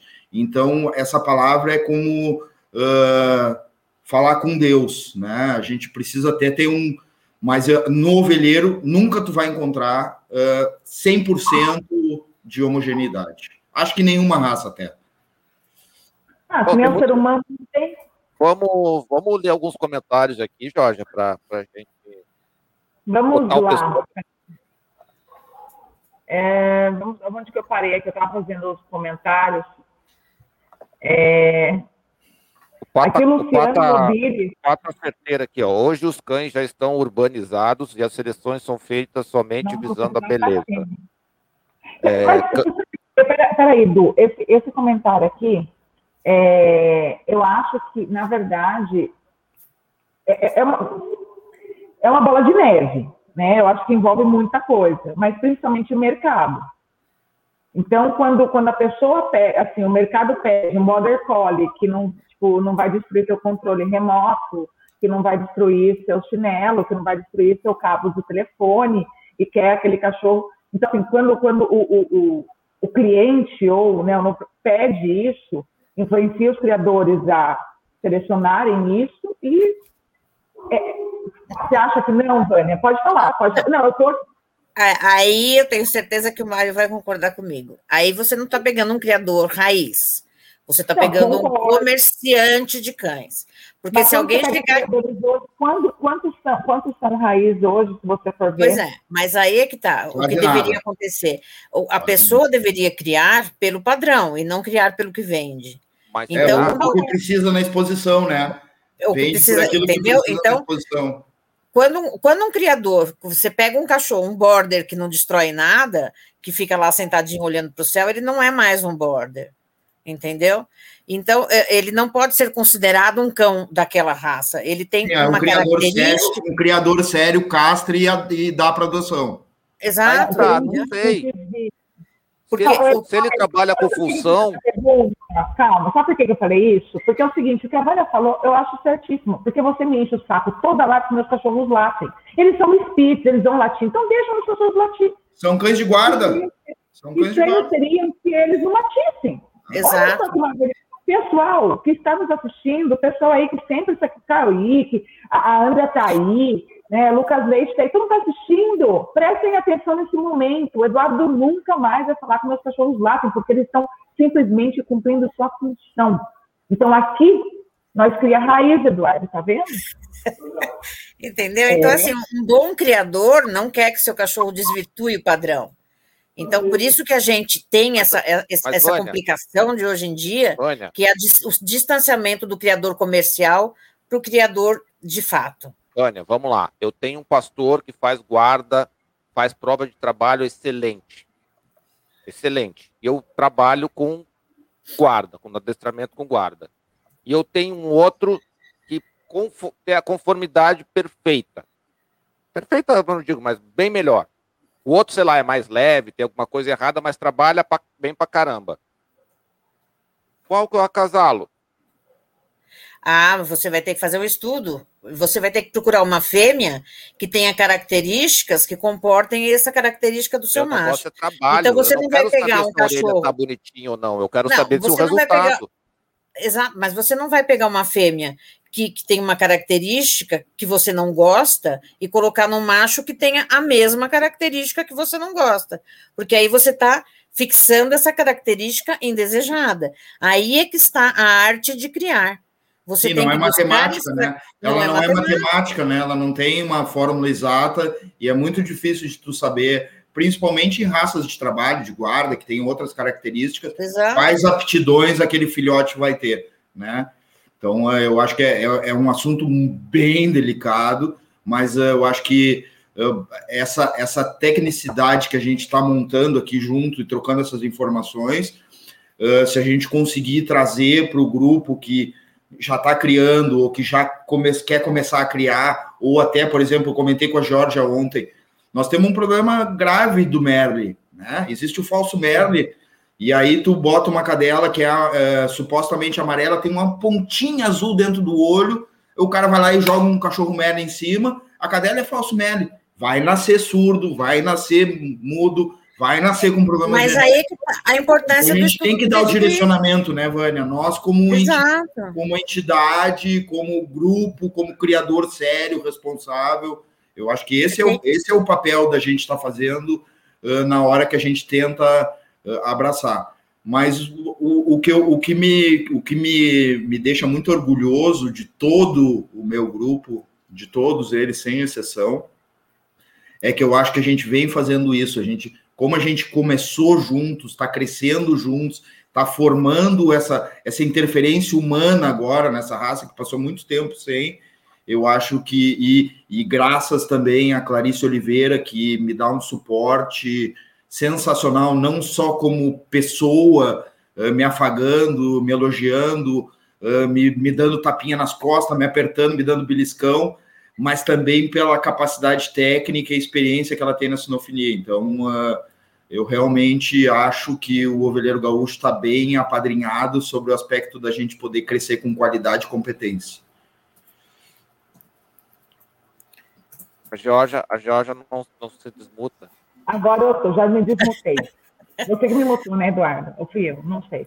Enfim, é, tá rolando é, uns comentários aqui no chat que eu achei muito pertinente trazer aqui para a nossa conversa. Né? Primeiro, o Lucas Leite, de Salva Sol, é, pergunta sobre a questão de movimentação, uma pergunta. Geralmente, uma boa movimentação é resultado de uma boa estrutura, mas você, é, você já foram surpreendidos com cão mal construído se movimentar bem? Eu acho que isso é interessante, isso é muito legal. Eu vou deixar vocês dois, né, responder que acho que a opinião dos dois é legal, e depois a gente vai passar para a próxima, que está fervendo o chat aqui. Quem Vânia, começa? Vânia, sempre tu. é, eu acho o seguinte: um cachorro que ele não tem uma boa estrutura, dificilmente ele vá encontrar um, um ponto de equilíbrio para ele se movimentar bem, que, que, ele se movimente maravilhosamente bem. Ele pode, pode até acontecer de um defeito de estrutura compensar outro defeito de estrutura e isso acontecer. Mas normalmente os cachorros que não têm uma boa estrutura não têm, normalmente, vamos dizer que assim, 90% das vezes, sem boa estrutura, sem boa movimentação. É, eu, eu acredito que a conformação é fundamental para que um cachorro, ainda mais o ovelheiro gaúcho, que pode andar 30, 40, 50 quilômetros campo afora, junto com um cara de a cavalo, trabalhar, chegar no limite de, de, de força física, trabalhando para re, recorrer o gado ou as ovelhas, ainda voltar para casa, se ele não tiver uma boa conformação, a seleção natural da raça acaba fazendo com que esses cachorros uh, se extingam naturalmente. Então, uh, são coisas fundamentais. Uh, algum tempo atrás, nós tínhamos cachorros mais compactos, mais quadrados, olhando eles de lateralmente, né? E hoje tu observa que são cachorros mais retangulares, né? o que facilita que a mão vá mais na frente e o pé possa passar a metade da barriga, aproveitando mais as suas passadas, sabe? Então eu acredito que uh, sem essa conformação seria muito difícil de tu ter um cão capaz de cumprir essas necessidades que a raça de pastoreio exige. Eu vou, antes de ir para a pergunta aqui do, do Ricardo Coelho, que é bem legal, eu acho que vai servir um negócio aqui, eu vou, do, vamos lá para os membros. Vocês já nos assistem, aí tem o nome de todos os nossos colaboradores, nossos parceiros. Então, se você quiser continuar com a gente aqui, que a gente venha cada vez com mais novidades, com mais assuntos bacanas, importantes e verdadeiros para vocês, é, tornem-se membros e nos apoie, nos apoie a crescer cada vez mais e assim vocês, né, crescemos juntos, ninguém cresce sozinho, então precisamos de vocês e vocês precisam da gente, né, Du? Mas é muito fácil, tá? O plano, o plano mais, mais em conta é 2,99, gente, 2,99. É, não, o, pessoal assim, tá, né? o pessoal tá muito muquirana, né, ô Jorge? Nossa, não, e o Eduardo, ele é tão esperto, tão esperto, que ele colocou até Pix para vocês. Então tá tudo muito fácil. Então, aí, ó, são nossos, aí o curso, Canil, Ferreirinha, todos os nossos parceiros, quando você assina como membro, você tem o direito aí de divulgar o seu trabalho e, obviamente, ajudar com que a gente é, venha com mais estrutura, digamos assim, né, para poder passar para vocês a informação. Então, é bem simples, você vai ali no canto direito da, do YouTube, da live, vai estar ali, seja membro, é só clicar eu acho que o que mais interessa, né, para vocês, mais interessante é o pacote prêmio, é o BIF, né, que é o R$ 39,90. Mas vocês podem começar aí nos ajudando com R$ 2,99 e assim também se ajudando a divulgar o né, seu canil ou o serviço que presta dentro desse mundo maravilhoso. Eu vou ser bem, bem brega agora, o Zardo não gosta. Que é o meu, é o seu, é o nosso mundo cão. Você me ama, né? Então, ele está vendo ali, né? Seja membro, rapidinho, e a gente aí conta com o apoio de vocês. Gostou, né, Du? Eu tava, faz muito tempo que eu tenho vontade de falar isso, mas você fala que é brega. Que era, era o meu bordão no Georgia Dog Show, entendeu? Ai, você é brega, mas agora eu sou você brega no sistema PET. Bom, é, voltando aqui, o Ricardo Coelho ele fez, uma, fez um comentário e uma pergunta aqui que eu achei de, assim, bem bacana. Eduardo, estou colocando. Ricardo, com um mundo cada vez mais urbanizado, por que alguém procuraria um cão de trabalho? As pessoas procuram companheiros. Será que a tendência não é acabar com cães de trabalho? Gente, me arrepia até a coluna quando né, pensar nessa hipótese. É, Vânia, o que, que você acha? cão de trabalho é agro, entendeu? E isso não vai acabar nunca. Enquanto tiver o agronegócio, vai ter o cão de trabalho. Não, porque não é uma, agro, não. as pessoas não trabalham. Eu acho que não é só não. Não, não, eu sei, eu estou falando, mas uh, brincando. Agora, os cães de trabalho, eles têm funções muito específicas que acomodam, com, com, não precisa ser um trabalho em fazenda. Quem tem um sítio tem um cão de trabalho e é feliz. Quem tem uma chacarazinha tem um cão de trabalho e é feliz. O cão de trabalho não é só um cão de trabalho, ele também é um cão companheiro e ele também faz uma, uma função de guarda, se assim ele sentir a necessidade de fazer. Então, o cão de trabalho, algumas raças de trabalho são muito completas. Então, você vai perder a função. Obviamente, que eu, eu sempre falo, quem mora num apartamento, vai ter um cão de trabalho, ele tem que saber que ele vai ter que exercitar, ele vai ter que sair, é um cachorro de função, é um cachorro de exercício. Então, você tem que saber que tipo de cão você vai precisar. Agora, nas cidades, nos centros urbanos, ele pode diminuir, mas os centros urbanos, em relação ao tamanho do país, é muito, são muito pequenos. E, e a necessidade desses cães, uh, junto com, com, ser, com o homem trabalhando mesmo, cumprindo a sua função, é muito grande. Eu acho muito difícil que se perca a, a é. função de trabalho nos cães. Primeira colocação, eu tu, enquanto.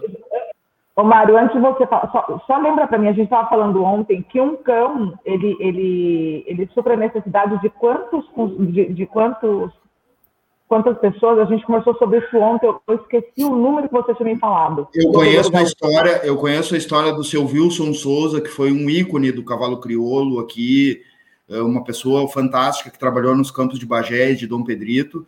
Ele, com cinco cachorros, cuidava de mil ovelhas. Né, com cinco cachorros ovelheiros. Aliás, eu até tenho uma foto aqui, eu posso, posso mandar a foto dele aqui para vocês ouvirem, tá? Então, o seu Wilson Souza, ele, ele com, com cinco cachorros ovelheiros, e eu acho que ele tem também um, um bulldog ali no meio da foto. Com esses cinco cachorros, ele cuidava de mil ovelhas. Mas isso vai depender de cada cão, né? Eu acho que uh, tem alguns cães que vão ter mais uh, habilidades, tem outros cães que vão ter menos habilidades, mas eu acredito que, que uh, a gente consiga ter cachorros assim de trabalho. Eu não achei a foto aqui, mas vamos lá um cachorro ele vai, ele vai, ele vai fazer o trabalho dependendo do número de, de peões uh, progressivamente. Com a ovelha é mais fácil de trabalhar, é mais fácil de conduzir o rebanho do que o gado. O gado às vezes entra para o meio do mato, isso é uma atividade do ovelheiro. Mas voltando à pergunta, para mim não perder o que eu queria dizer, é que eu concordo com a Vânia que enquanto tiver trabalho de campo, isso nunca vai acabar, porque a gente precisa fazer, uh, produzir carne, produzir grãos, né? O agro nunca vai acabar. Eu acho que podem, Ainda mais no Brasil, né? Podem, é, podem acabar milhões de outras coisas, mas o agro, como essência, como aquela essência indígena de subsistência, ela sempre vai existir. Segundo, uh, ele perguntou se cães que moram em apartamento, né? Eu, eu, eu, fixei bem, porque eu tive três cães morando no apartamento. Quando eu saía de manhã, eles entravam para dentro da caminhonete, nós ia para os cavalos, nós íamos fazer isso deixava na sogra, deixava na avó, deixava na mãe, mas sempre juntos, né? E, e como eu sempre tive contato com cavalos, eles sempre estavam no meio rural. Agora, eu acredito que essa essência é instinto, tu não tira de uma raça. Mesmo que tu comece a selecionar e direcionar eles para outras atividades, é o instinto. Hoje nós temos um cachorro no Corpo de Bombeiros de Santa Cruz do Sul fazendo educação uh, nas escolas. Nós temos a Ana Luísa, que faz um trabalho maravilhoso de pet terapia com alguns dos seus cães nos hospitais em Porto Alegre. Nós tivemos uma Penélope que usou um dos cachorros, filho do meu cachorro, que era excelente de trabalho, como com agility. Nós temos cachorro dentro de casa, nós temos cachorro na cidade. Tem um cachorro em São Luís do Maranhão surfando. Uma cadela que está no Maranhão que surfa, né? Aí depois é, vocês... Bem, tem um vídeo, tem um vídeo no meu Instagram, tem um vídeo no meu Instagram dela mas, surfando. Mas, ô Mário, é, é, a, a, eu, eu acho que assim, a gente, a gente não é só questão do, do agro, né? Porque assim, quem compra um Rottweiler, ele está querendo um Rottweiler para função, né? essencialmente. Sim. E é função. Quando o cara compra um Doberman, ele não quer botar o Doberman no colo. Não, mas nos dias de hoje tem gente que compra por bonito, compra por conveniência, compra por momento, compra porque a amiga tem um igual, ou porque o amigo não, tem um sim, igual. Isso sim, existe hoje. Fazer, é, né? Mas ele vai fazer essencialmente a função de, de, de, de guarda, né? E, e, são outras funções. Sim. E outra coisa que a gente também não, não, não, não pode esquecer é que alguns trabalhos se, é, se apresentam como novos para os cães. E a gente sempre trabalhou os cães para exercer trabalhos novos. Então, por exemplo, se agora eu estou querendo comprar um Spitz alemão para companhia e não para guarda, eu vou começar a trabalhar ou vou começar a gerar um cão novo, ou vou criar alguma coisa diferente para que ele fique mais quietinho, não lata para qualquer mosquito que parecer assim, né? Eu sou criadora Mas... raiz. Mas segue, Vânia, tu queria falar, desculpa.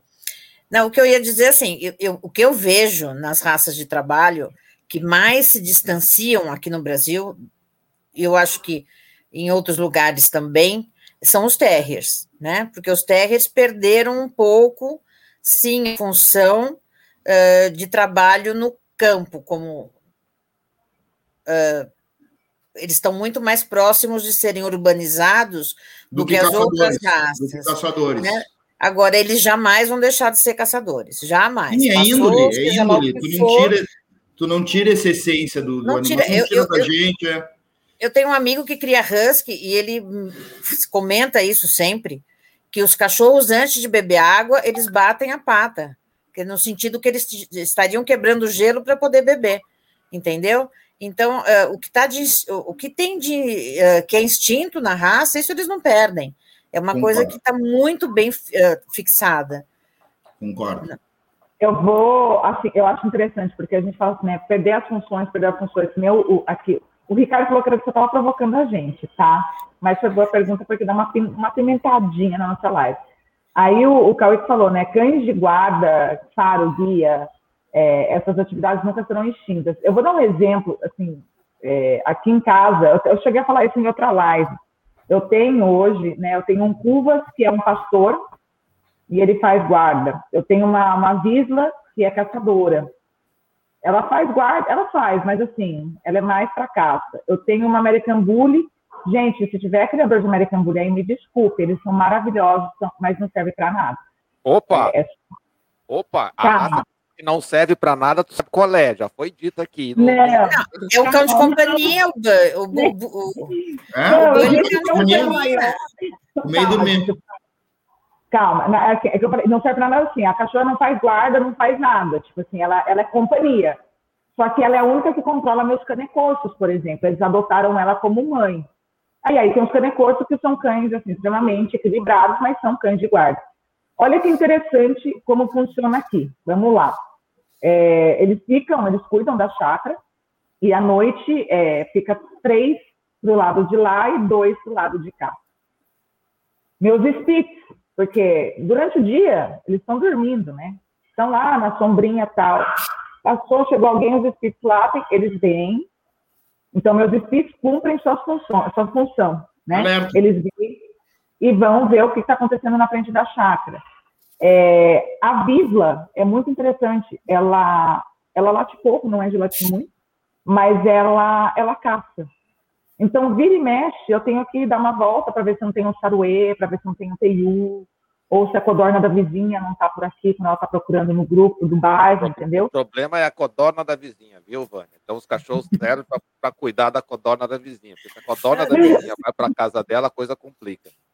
Não, não é, pode. Eu acho que essas características essas características que são essência de cada raça, a gente nunca vai perder. Eu acredito, tá? Tu me falou no cole, que nunca viu um cole de trabalho, que hoje em dia os coles são cães de exposição, mas eu tenho certeza que se a gente for num canil onde trabalha com coles praticamente cães de exposição, que não viram um vaca, uma ovelha, uma galinha nunca, só no supermercado, quando for passear com o dono, eu garanto que se tu levar ele, introduzir ele desde novinho, aquele instinto vai falar mais alto.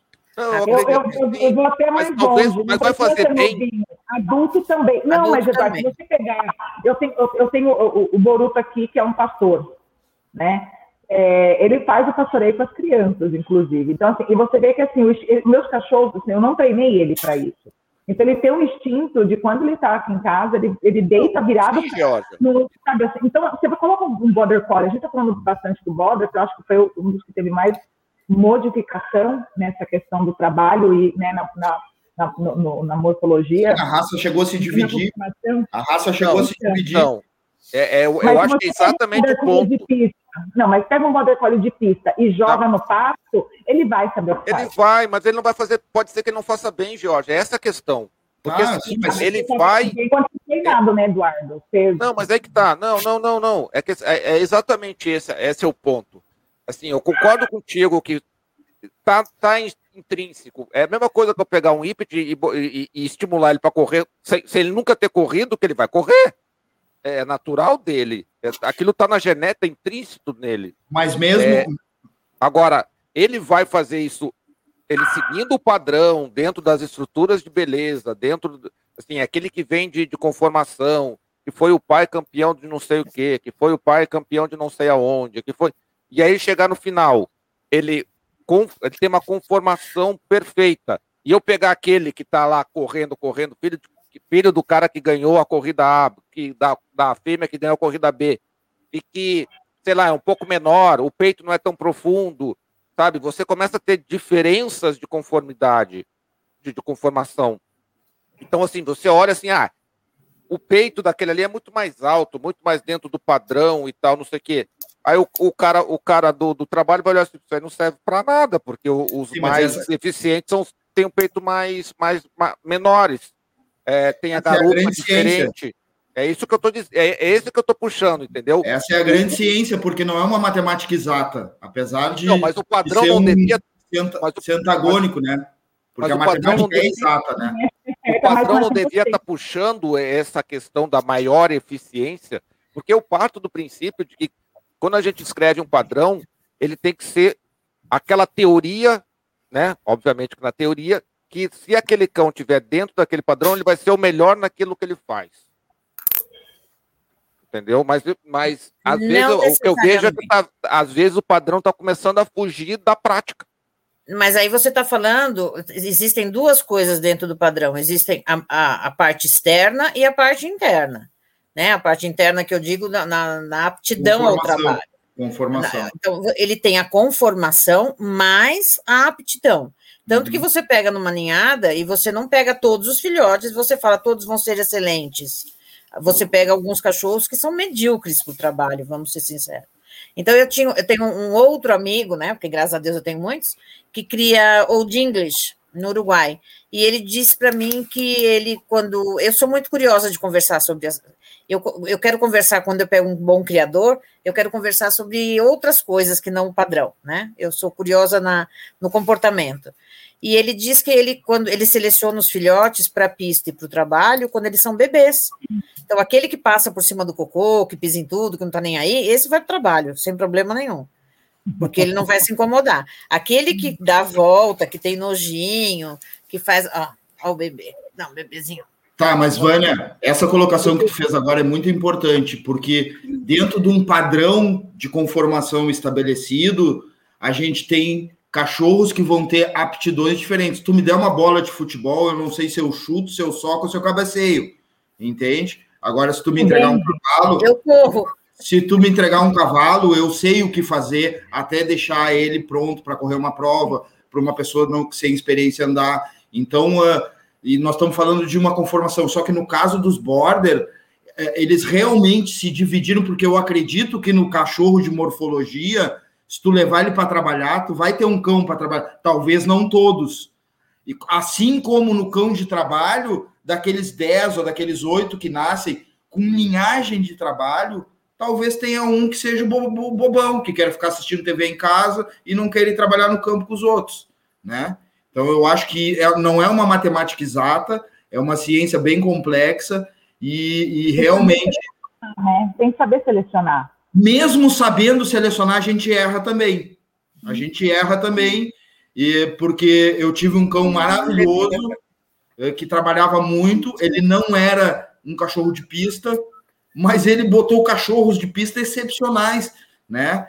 Então, desde 2009 que nós viemos usando ele, nós temos já cinco ou seis gerações dele em diversos lugares. Então, eu acredito que aquele cachorro que não era bonito de pista, mas que tinha uma capacidade extrema de trabalho, de guarda, de companhia. Eu tenho uma foto minha que ele deitava em cima das minhas botas, que ficavam lá de fora de casa, para não ter risco de eu sair sem levar com ele. Então, ele já deitava em cima das minhas botas.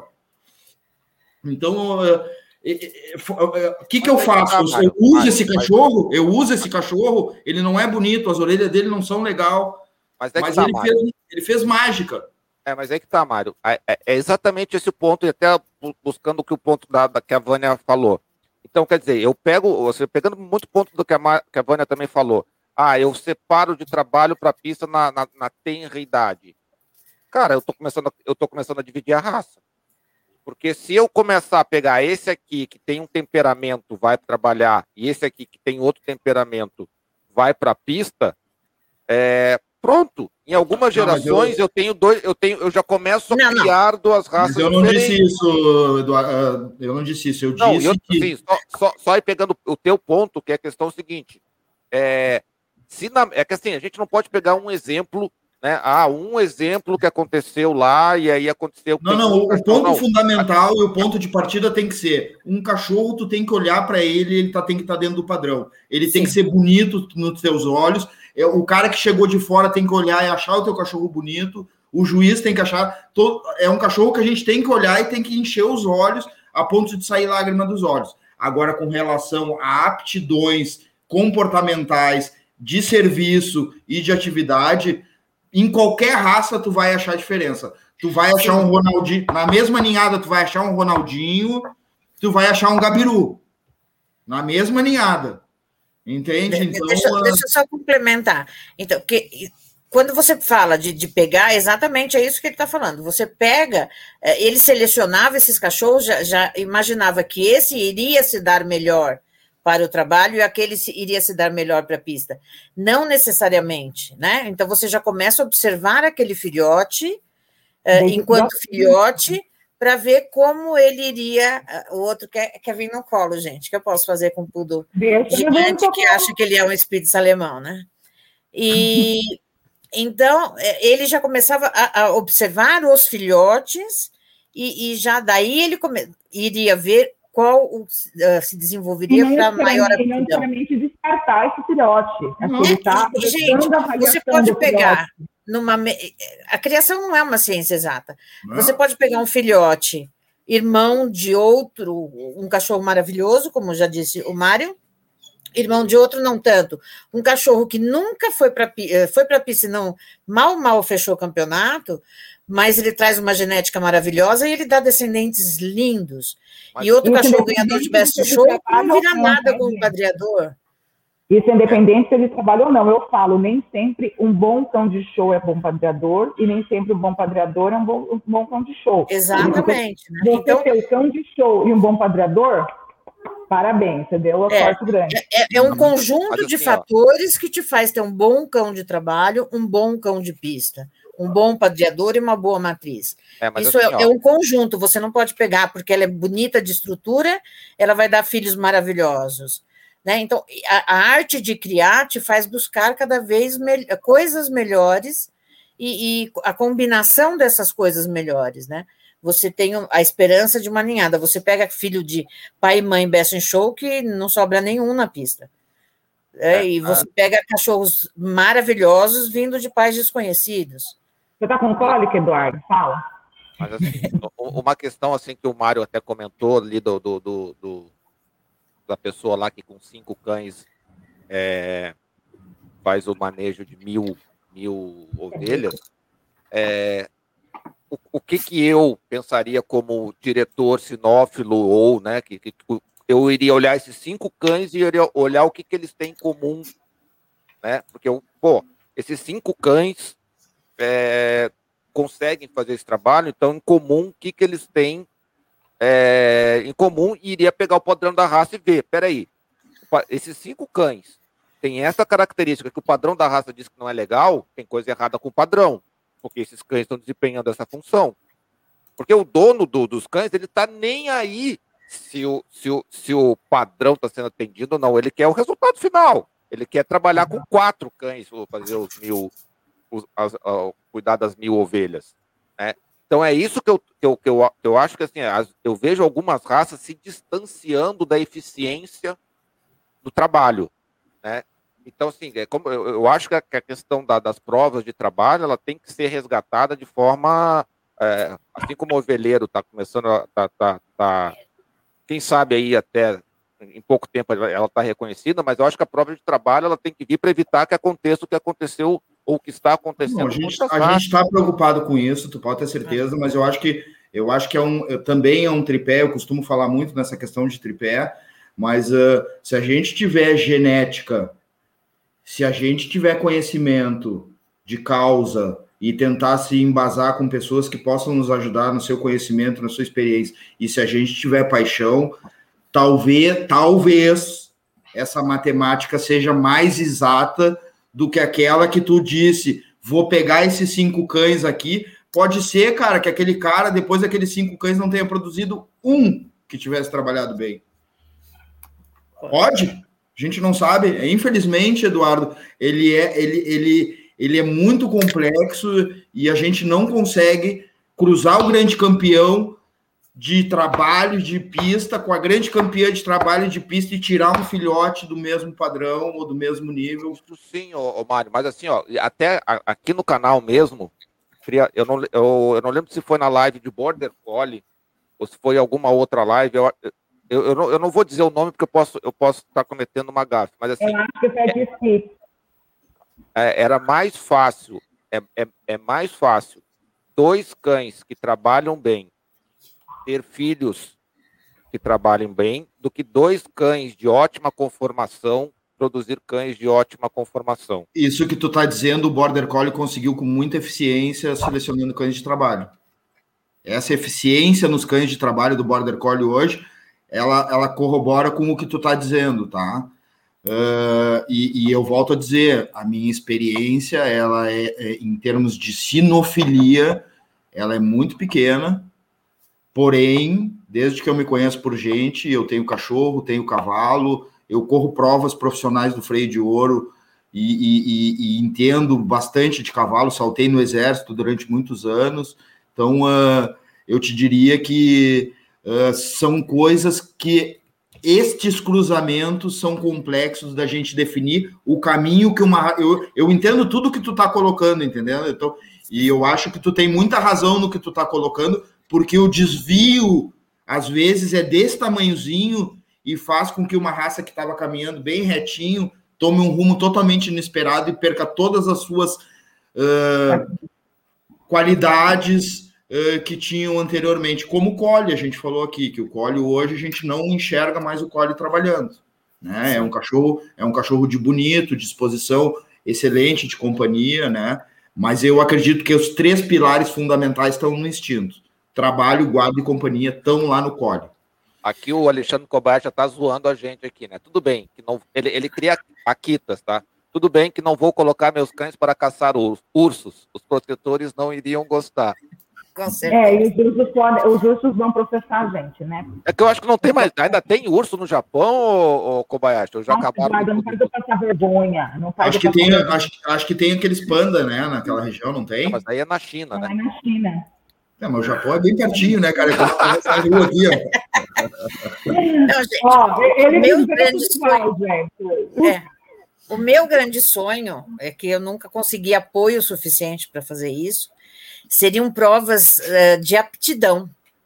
Então, já que no Brasil não pode caçar, a gente fazer provas de aptidão à caça. Então, eles iriam buscar bonequinho, iriam buscar uma simulação daquilo Mas que eles teriam que fazer. É assim na Europa é assim hoje, porque não se usa mais a, a, caça, a caça viva. Então usa os bichinhos lá, tipo, e coloca naquele, naquele negócio. Eu não, eu, não tenho, eu não tenho certeza absoluta, mas se alguém do departamento do Bulldog Campeiro estiver me ouvindo, me suporte aí, por favor. Eu acho que o Bulldog Campeiro está elaborando e já elaborou algumas provas de aptidão, tá? É. Então, eu acho que essa coisa aqui no, no, Rio Grande do Sul, a gente tem muito isso de resgatar as origens, né? Então, eu é, acredito que agora, tem... Isso, isso tudo que o Eduardo falou até agora, a respeito dessa separação, é exatamente porque aqui no Brasil, principalmente, se formam uh, campeões sem aptidão para o trabalho que ele deveria exercer. Né? A partir do momento que a nossa legislação uh, dificulta que a gente execute essas provas, uh, você acaba, então, acasalando cães, ataques de pudor aqui, gente, eu vou dar risada porque não tem jeito, porque eles estão acostumados a vir no colo mesmo. Uh, a partir do momento que você não exerce essas funções com eles, você vai tirando essas aptidões. Então, você para de selecionar cães com essas aptidões, né? Você acaba, então, uh, até acasalar cães de trabalho de guarda com temperamento inadequado para guarda, ou agressivos demais, ou medrosos, e eles estão reproduzindo, porque não existe mais uma prova de aptidão para, o, o para selecionar esse temperamento. Então, aqui é. a gente para de selecionar um monte de coisa importante por falta dessas, dessas provas, entendeu? É, mas eu acho que, eu, desculpa te interromper e discordar nesse ponto contigo, Vânia, mas eu acho que agressão e medo são comportamentos com interferência humana, tá? Eu não, se a gente for analisar uh, na, na intri, intri, in, intrinsecamente a, a, a, essência do cachorro como ser humano, né, como ser animal, ele não, ele não vai ter, ele não vai ter uh, esse receio, essa agressividade excessiva. A agressividade só vem para repelir, vai repelir uma, uma, uma agressão injusta ou uma necessidade de caça, e o medo também, né? O medo, eu acho que, então, na minha opinião, agressão e medo são comportamentos influenciados pelos, pela interferência humana. Né? Sim, tem, tem muita interferência, mas eu, eu já eu criei Doberman, eu criei fila. Bom, eu só criei cão de segundo grupo a vida inteira, né? Então, eu posso te dizer que, infelizmente, em algumas linhas de sangue, a gente traz cães, a gente traz não, porque eu sempre me preocupei com isso, mas pessoas se preocupam com a beleza e esquecem de se preocupar também com o temperamento, que é uma coisa que vem junto, né?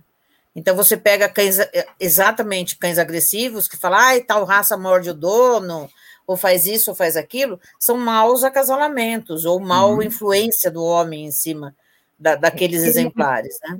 E lembrando, né, para mim, para mim, temperamento é um dos fatores mais importantes de seleção. Sim. É? Assim, Não, e, e outra, Jorge, se um cachorro ataca uma galinha, uma ovelha, uma vaca dentro da propriedade, ele é automaticamente excluído do grupo, ele não trabalha mais. Exato. Ou ele vai ser doado. Antigamente eles até sacrificavam. Eles, ó, hoje em, hoje, hoje em dia. hoje em dia, hoje em dia pegou o pinto, tchau. Um abraço pro gaiteiro. Hoje em dia nós, hoje em dia nós castramos e fazemos doação para a companhia. Mas uh, o cachorro que ataca, que tem atitudes agressivas ou que, ou que se comporta mal com outros animais, esses cachorros a gente não pode, não pode cruzar mais. Dentro de um canil sério hoje em dia, esse animal tem que ser castrado. Então, mas essa eu... foi sempre a minha briga com criadores de fila, que meus filhos sempre foram muito centrados. Né? Eles podiam estar sentados do meu lado e as pessoas estarem perto de mim, que eles não iam uh, pular no pescoço da pessoa. Eles sempre foram muito centrados e eu me preocupei com isso. E a minha discussão é: se o fila é, foi um cachorro que foi usado na caça de, de escravos, não vamos entrar nesse mérito, vamos falar só da criação da, da raça, e os escravos eram tinham grande importância financeira para as pessoas, eles não poderiam atacar os escravos. Sim. Eles tinham que uh, silenciar, né, que, que uh, estacar o escravo onde ele estava, que ele não se mexesse. Entendeu? Mas a função deles não deveria nunca ser de morder, destruir, acabar com a pessoa. Coisa que os criadores de fila querem que aconteça hoje. Né? Eles querem cães extremamente agressivos. E essa foi minha grande briga dentro da raça, foi depender, defender esse ponto de vista meu, que era agressividade e interferência humana, que eu tinha comentado um pouquinho Exato. antes. Né? Entendeu? Então eu gosto de cães bravos, eu não gosto de cães agressivos. Ô, ô Jorge, põe, põe coisas o Luciano. muito diferentes. Põe o Luciano, o Luciano ali na tela, porque o, o Luciano é chefe aqui, tá? Ele é lá do Kennedy de Brasília. Então. É, Sim, já tive o prazer de conversar com ele pelo telefone. É, provas de trabalho como GP para a raça de guarda sempre houveram aqui no Brasil. Basta os criadores colocarem os mesmos para a titulação e a partir disso selecionar. Sim, mas, mas não é uma coisa exigida como é na Europa. É entendeu? Falar, não adianta os criadores ir, porque assim, o criador vai, se ele vai para a exposição e ele ganha o título de campeão, para que, que ele vai para uma prova de. Então, assim, ele tem não quer nem arriscar. Né? É, exatamente, que daí ele, ele fez a campanha e de repente ele vai para a prova de, de, de, de, trabalho e reprova e ele não vai conseguir o título. Então Jorge, tem que ser algo exigido, né? Tem que ser algo exigido, sim. Jorge, o cavalo crioulo, que é uma raça do Rio Grande do Sul e que hoje está no mundo inteiro, ela tem uma ferramenta de seleção que forma esse binômio, morfologia e função. E eu acredito que nós do Ovelheiro Gaúcho, se a gente não trabalhar isso já agora, desde já, ali na frente, nós vamos ter cães que têm instinto de trabalho, mas nós não vamos ter cães trabalhando assim como não tem no Cole, bem dito pelo Eduardo antes. Então, eu acredito que também depende das pessoas que estão envolvidas com cada raça fomentarem esse tipo de processo e trazer, por exemplo, infelizmente nós tivemos um caso horrível com o Deco aí, né? Provavelmente denúncia de uma, de uma protetora ou de uma ONG, que são pessoas que são fundamentais no nosso, no nosso meio, porque existem péssimos criadores, existem criadores clandestinos, fábricas, a gente sabe disso.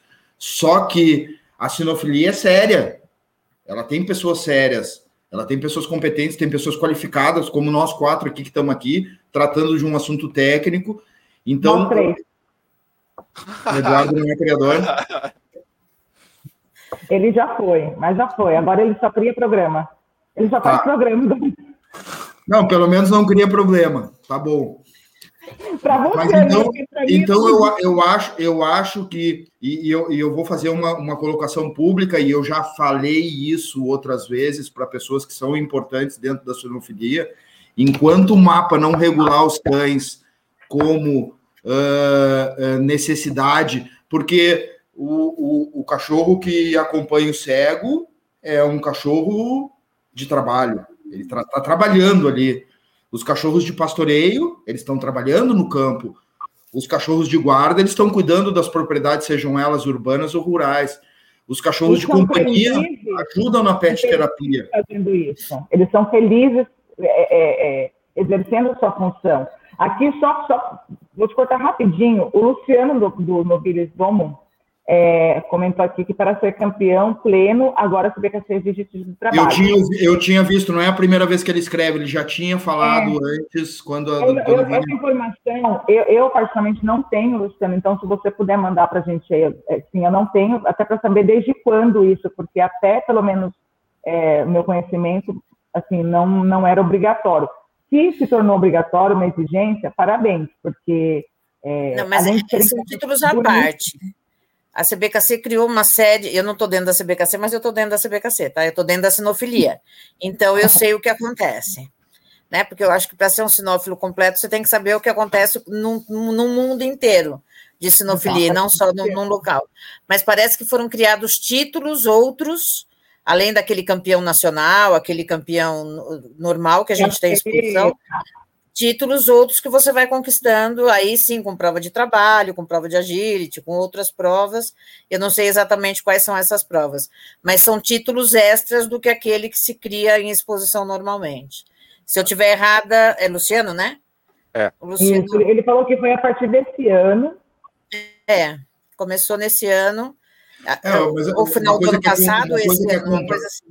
Uma coisa que é complexa é o seguinte: como é que eu vou levar dentro de um estádio sinófilo 20 vacas para mim fazer uma apresentação? Não, então, exatamente por isso que são Mas eu títulos acredito- extras, entendeu? Mas eu acredito que depende Até- da gente forçar isso e trazer isso como uma necessidade e fazer a prova acontecer, matar no peito e dizer, ó, eu vou fazer a prova acontecer, eu vou criar um regulamento, eu vou passar sobre supervisão, no meu caso da CBKC, o que que tu acha? É possível, é viável? Tendo a chancela, nós vamos elaborar eventos paralelos e não no mesmo dia, onde, ah, eu quero fazer uma apresentação, tá? Eu vou arrumar lá três, quatro, cinco ovelhas para É, gente. até porque o, o, o, o sinófilo viaja de Porto Alegre a São Paulo para participar de uma exposição, ou viaja de, do, sei lá, de Recife para é, de Recife para Fortaleza para uma exposição. Então, mas Corre aí se muito bem. Porque assim, na- a, a legislação do Brasil não permite, por exemplo, que você faça uma prova de ataque dentro de um evento sinófilo, porque você vai estar instigando a agressividade dos cachorros e pode acontecer um incidente e, e outras coisas que a gente sabe que pode acontecer mesmo. Então, essas provas de trabalho, elas têm que acontecer fora do, do, do, do dia das exposições sinófilas, entendeu? Em locais adequados e de forma adequada para que não hajam esses acidentes e essas coisas todas. Agora, eu, até onde eu sabia, o Mário pode me, me, me corrigir, para ser gaúcho tem um tripé. Né? É, você tem que ter um ovelheiro gaúcho, você tem que ter um cavalo crioulo e você tem que tomar chimarrão. Que porra é essa que você está tomando água, meu? é É que a hora que, a hora que terminar, o garrafão de sangue de boi tá ali esperando, né? É o sangue de boi, tchê. entende? Um Você vinhozinho. Não tá tão frio hoje aqui, mas depois disso aqui, um- uma- umas duas taças de vinho vai descer bem, né? Opa, Desce redondo. Ó, o Luciano colocou assim, sim, tu tem título, o Luciano também deve ser lá do Sul, que ele fala tu tem, tu tem título de campeão de conformação e tem o título de campeão pleno. Para ser campeão pleno, o cão que já é campeão de conformação e obtém o título de trabalho tem o direito a receber o título de campeão Perfeito. pleno.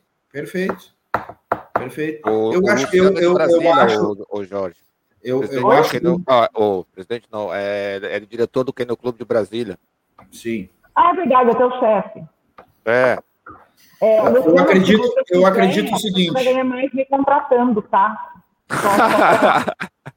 eu acredito, eu acredito o seguinte: a CBKC hoje faz um trabalho e provavelmente as outras entidades também fazem um trabalho de, de, de conseguir trazer essas exposições de morfologia e eu acredito que é mais difícil para ela montar provas de trabalho, né?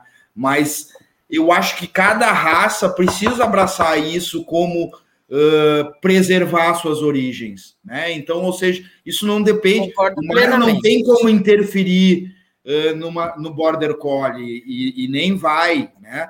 Mas dentro do ovelheiro gaúcho, enquanto eu puder, a prova de trabalho vai ser fundamental para comprovar a origem principal e a característica principal da nossa raça. Talvez um cachorrinho feio, esmiliguido, sujo de bosta, como tu já falasses, ele vá lá e consiga realizar o trabalho com o gado e com as ovelhas 200 vezes melhor que o todo pomposo, né? Que não é o que a gente quer. Que não é o que a gente quer.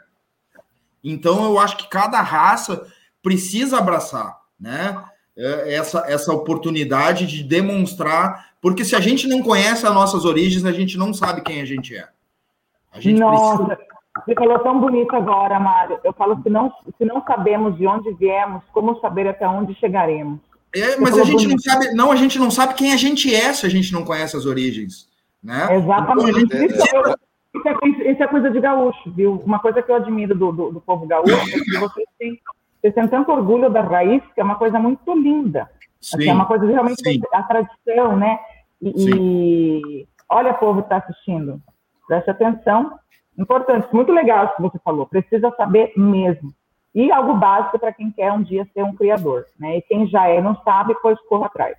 E de preferência um criador responsável, né? E que, e que saiba o que está fazendo, vá se qualificar, porque abrir um canil é muito fácil, uh, criar uh, é mais ou menos fácil, mas tu produzir com qualidade, com competência, uh, com manejo correto, com a sanidade correta, com atendimento veterinário, produzindo cães saudáveis, né, para a gente não ter problemas de cruzamentos que vão dar problemas de saúde, eu acho que são passos fundamentais para qualquer um que vai ter um cachorro, quanto mais um canil.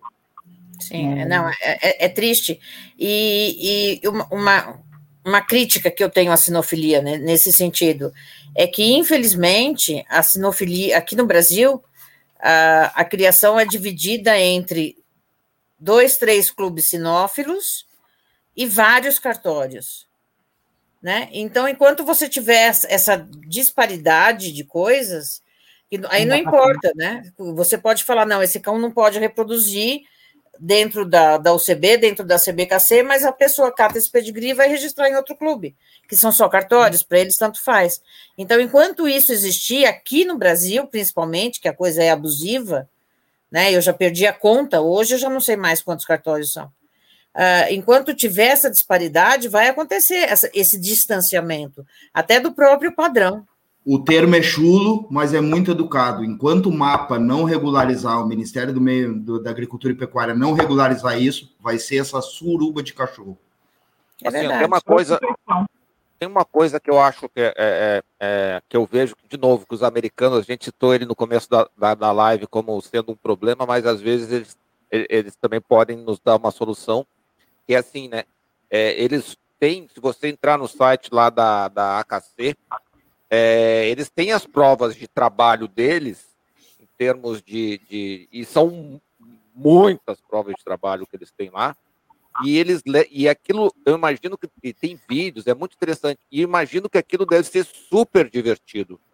Né, Sim, nas nacionais acontecem. Muito então, mais gostoso participar de uma simulação. Eu vendo o, o, os, os Daxon caçando, né? Claro que não é caçando, eles fazem caçando. É uma galera assistindo. Fazer é. o, o, os whippets é, correndo, os, os Round né, procurando, trilhando, os Golden fazendo os retrievers, é, fazendo, fazendo a, a, busca de jogando material na água e, e, e, orientando a buscar. Cara, isso deve ser muito legal. Só que isso a gente não importou. Não, mas é porque assim, o que acontece? Isso não é feito numa exposição comum. Isso normalmente são, são feitas nas nacionais. E o número de cães, então, você, eu fui para uma nacional de poodle. O número de cães inscritos numa nacional, aqui, a gente não consegue isso aqui. A gente mal é consegue manter o departamento da é raça sem as pessoas se matarem, quanto mais organizar uma exposição dessa. E aí o, o que acontece? Na nacional, uh, alguns horários, enquanto os cachorros não estão vindo para a pista, acontecem essas provas. Então, eu assisti prova de dança com cachorro, que eu achei bárbaro, prova de agility, prova de, de aptidão. Então, são várias provas que acontecem dentro de uma nacional, dependendo da raça, que, que acontecem em outros horários que não o horário de pista. Né? Quero e fazer, isso quero... chama público, isso chama gente. Quero e te isso fazer. Valoriza quero te fazer uma colocação. Um dos sonhos do Mário é poder produzir um evento uh, com uma bailarina, uma gaúcha, uma prenda vestida com aqueles vestidos de prenda, ela conduzindo um cachorro, um cara de a cavalo, e que a gente possa fazer uma encenação artística ali, como uma dança de tango ou com uma música gaúcha. Também isso, isso é um dos meus sonhos. Provavelmente esse ano nós não vamos ter Expo Inter, isso deve acontecer no ano que vem, em 2021. É já convido, já convido vocês a reservarem o hotel e as passagens para virem para cá. Tô dentro. Porque eu tenho certeza absoluta e eu confio no grupo que eu tenho que nós vamos ter seis, mais de 100 cachorros na especializada. E vamos fazer um evento de música como esse e talvez no mesmo dia consigamos fazer uma prova de trabalho com gado lá dentro também. Então, eu acredito que a gente está tentando resgatar e isso que nós, é, não é mágico, mas é só tu olhar lá para tua origem e tentar preservar aquilo e trazer isso para os dias atuais. Mas né? eu vou te contar uma coisa, então, em algumas exposições na Europa, na, na, nas mundiais uh, que eu tive o prazer de poder estar presente, uh, as pessoas iam com vestimenta típica apresentar aquelas raças. Mas eu estou de bombacha hoje, eu estou de bombacha. Eu acho, eu acho lindo, sabe? Eu, eu, acho isso divino. Não, não tá com chimarrão, não está completo, está faltando, é falta, falta. Tá Mate é só de manhã, de noite a gente bebe. Não, não tem. Eu vi uma pergunta do Luciano aí falando a questão da lei da que é proibido. É, ele, eu não ele, tenho, ele eu não tenho essa, eu não tenho isso, mas eu tenho é, certeza que isso é, uh, existe, e não sei exatamente onde está, posso procurar, porque a gente fazia, eu sempre fui muito envolvida dentro dos, dos clubes de raça, da raça Doberman, do Fila e etc. E a gente teve que obrigatoriamente parar de fazer a prova de ataque dentro das exposições que antigamente tinha, por causa dessa lei. Eu não sei qual lei é essa, não é uma lei que foi de cinco anos, seis anos, não, já é uma lei de uns dez anos daí para mais, que a gente teve que. Eh, porque antigamente tinha prova de tiro e tinha prova de ataque nas exposições. Não sei se vocês são desse tempo. Podia ter, né? Você estava lá com, com o seu Doberman, tinha esse tipo de prova e tinha prova de, de ataque, e aí foi, uh, foi proibido, não sei se só no estado de São Paulo, não sei, mas aí passou-se a não se fazer mais, a CBKC mesmo deu instrução que não se fizesse, porque por causa dessa lei, que eu não tenho certeza de que lei é e nem onde está. Mas é uma questão da gente procurar. Não sendo chato, mas já sendo, eu vou voltar a frisar o assunto. Enquanto o mapa não regular as raças caninas, nós vamos ficar sujeitos a todas essas legislações horríveis que são emitidas, né? Aqui no Rio Grande do Sul nós temos o jurídico do Kennel Clube que trabalha muito fortemente, aliás, um abraço para o Pedro, uh, uh, fazendo, trabalhando na Assembleia, fazendo leis que protegem os canis sérios e competentes Sim. e que cuidam do bem-estar. Mas eu sou do tempo que, quando dava alguma confusão, eu te espero na saída ou te espero no recreio. Hoje não tem mais isso. não tem mais é. isso, não pode. Hoje fica esse mimimi, esse bububu, não pode falar. Não, essa é a minha opinião, as pessoas vão ter que respeitar. Então, nós precisamos de uma regulamentação mais séria.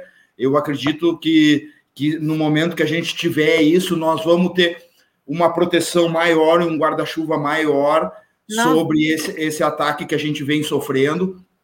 E, e tchê, nós estamos trabalhando em prol, nós, nós, estamos, nós fazemos exame, tchê, gastamos com dinheiro com exame fora do Brasil, exame genético, nós fazemos estudo Tá, tem, tem canil que tem veterinário 24 horas dando canil. Então, pô, olha, olha o investimento que se faz. Eu, eu, eu não te digo que é uma empresa porque nós não temos lucro líquido, nós fazemos isso porque nós amamos, né? Criar cachorros, resgatar histórias.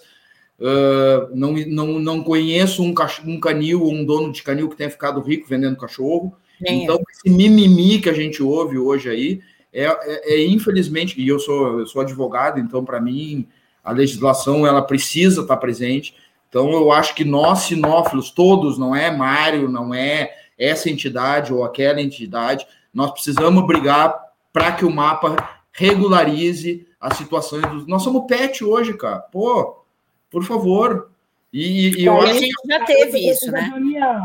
Nós já tivemos nós já tivemos o Ministério da Agricultura apoiando, uh, reconhecendo a CBKC eu, como seu órgão e que depois perdemos. Eu tenho, eu trabalhei na Farsul 12 anos, né, que é a Federação de Agricultura aqui do Rio Grande do Sul, e eu digo para vocês, as coisas só funcionam com lei e com multa, ou no recreio um estapeando o outro.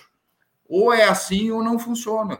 Entende? Então, infelizmente nós precisamos, nós precisamos fazer um movimento mais forte de toda a sinofilia, né, para que a gente possa conseguir a regularização do mapa, porque daí é vai acabar essa história de que o que aconteceu com o Deco, pô, um cara sério pra caramba, eu conheço ele, extremamente competente, vive, vive disso. Ô, ô, Mário, deixa eu primeiro, Eduardo, ladies first. É, o, sabe o que é muito interessante estar tá falando?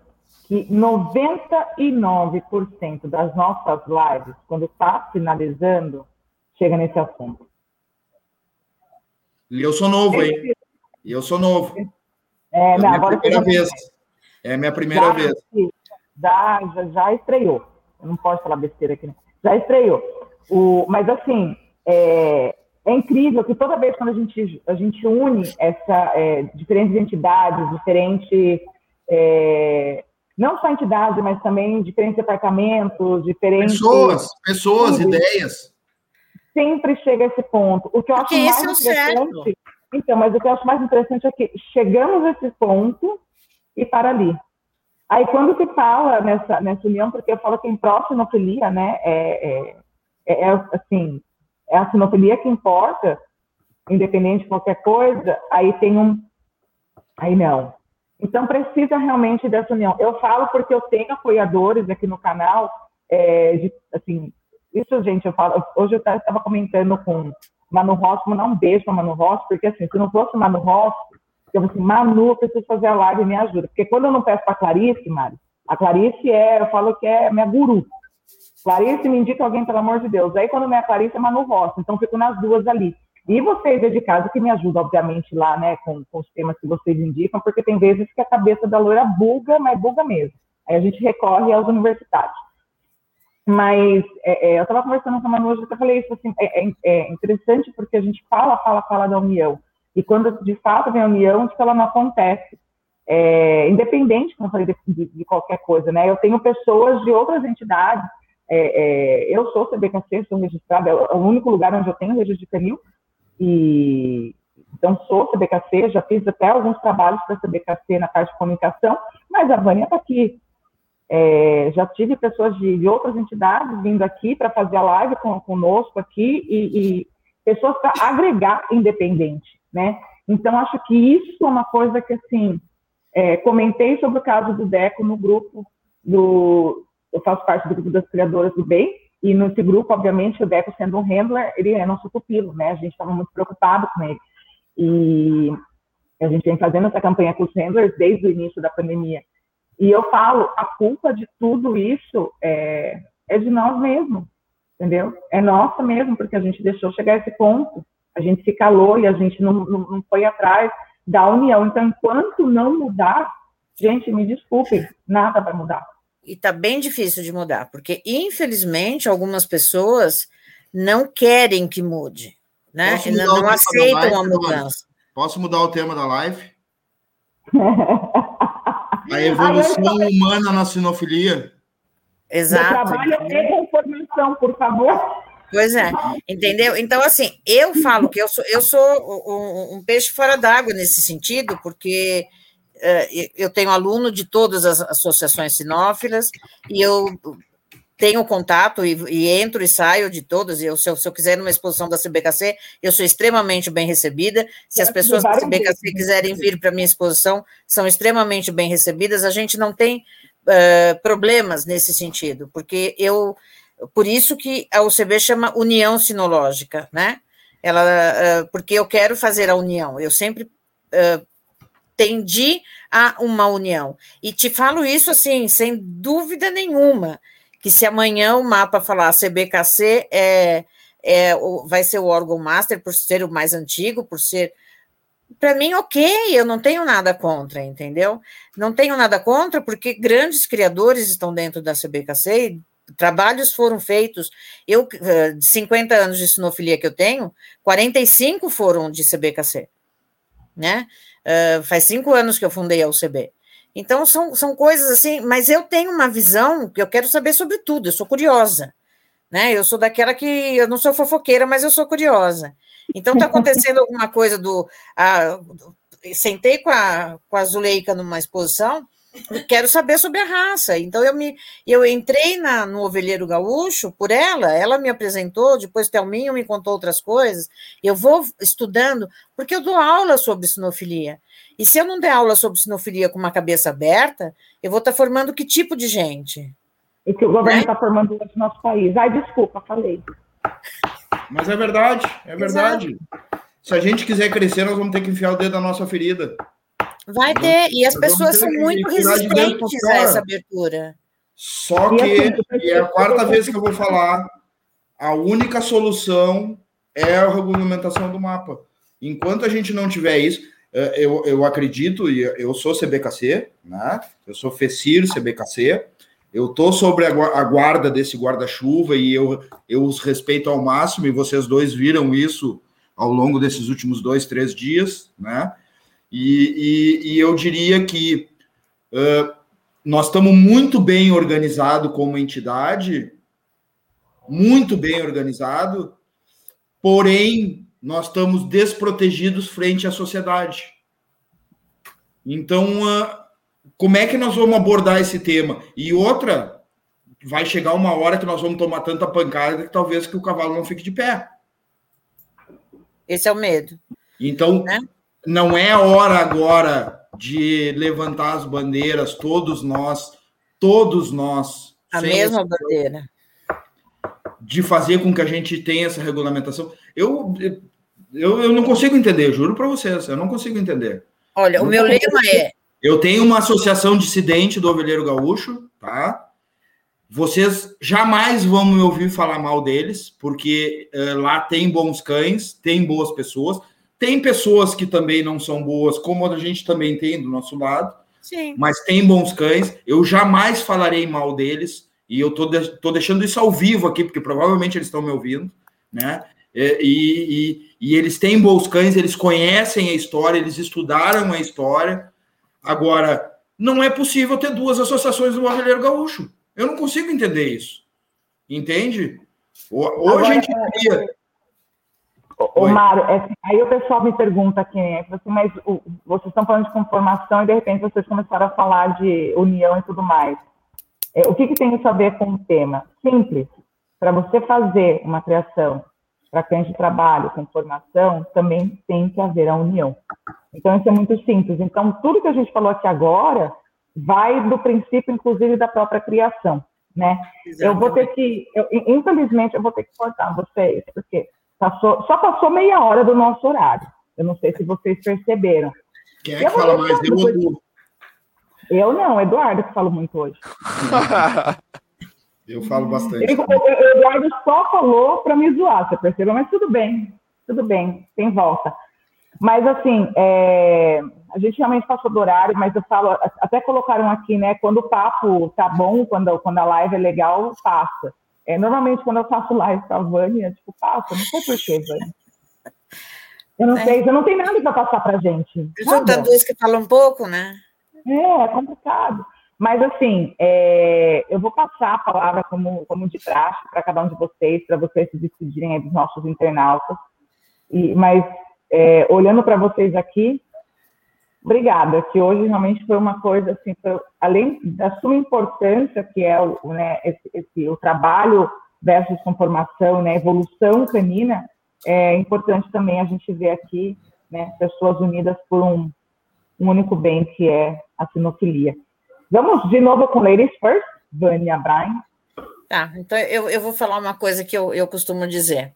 Uh, você pode torcer para o time de futebol que você gosta, que você é, é, super, né? Mas quando a seleção brasileira entra em campo, você tem que torcer pela seleção, tendo ou não jogador do seu time dentro dela, né? Você tem que torcer, não. A gente torce porque este é o, o é o brasileiro, né? O brasileiro gosta disso. Então, quando a gente, hoje, neste momento, a gente tem que encarar a sinofilia como uma seleção brasileira. E a gente tem que estar lutando todos pela, pela preservação dessa possibilidade de criação. Então, a, a sinofilia sem sigla seria a seleção brasileira. Quando você para de criticar o outro e, e pensa num bem maior para no futuro a gente conseguir essa regularização, conseguir essa regulamentação e aí cada um seguir seu curso e ver como é que vai acontecer as coisas. E se tivermos que seguir todos juntos, que sigamos e, e bem, né? É, felizes e nos respeitando. Então, para mim, isso é sinofilia, é respeito a quem faz aquilo que eu amo fazer também, uh, que, que faça com o mesmo amor.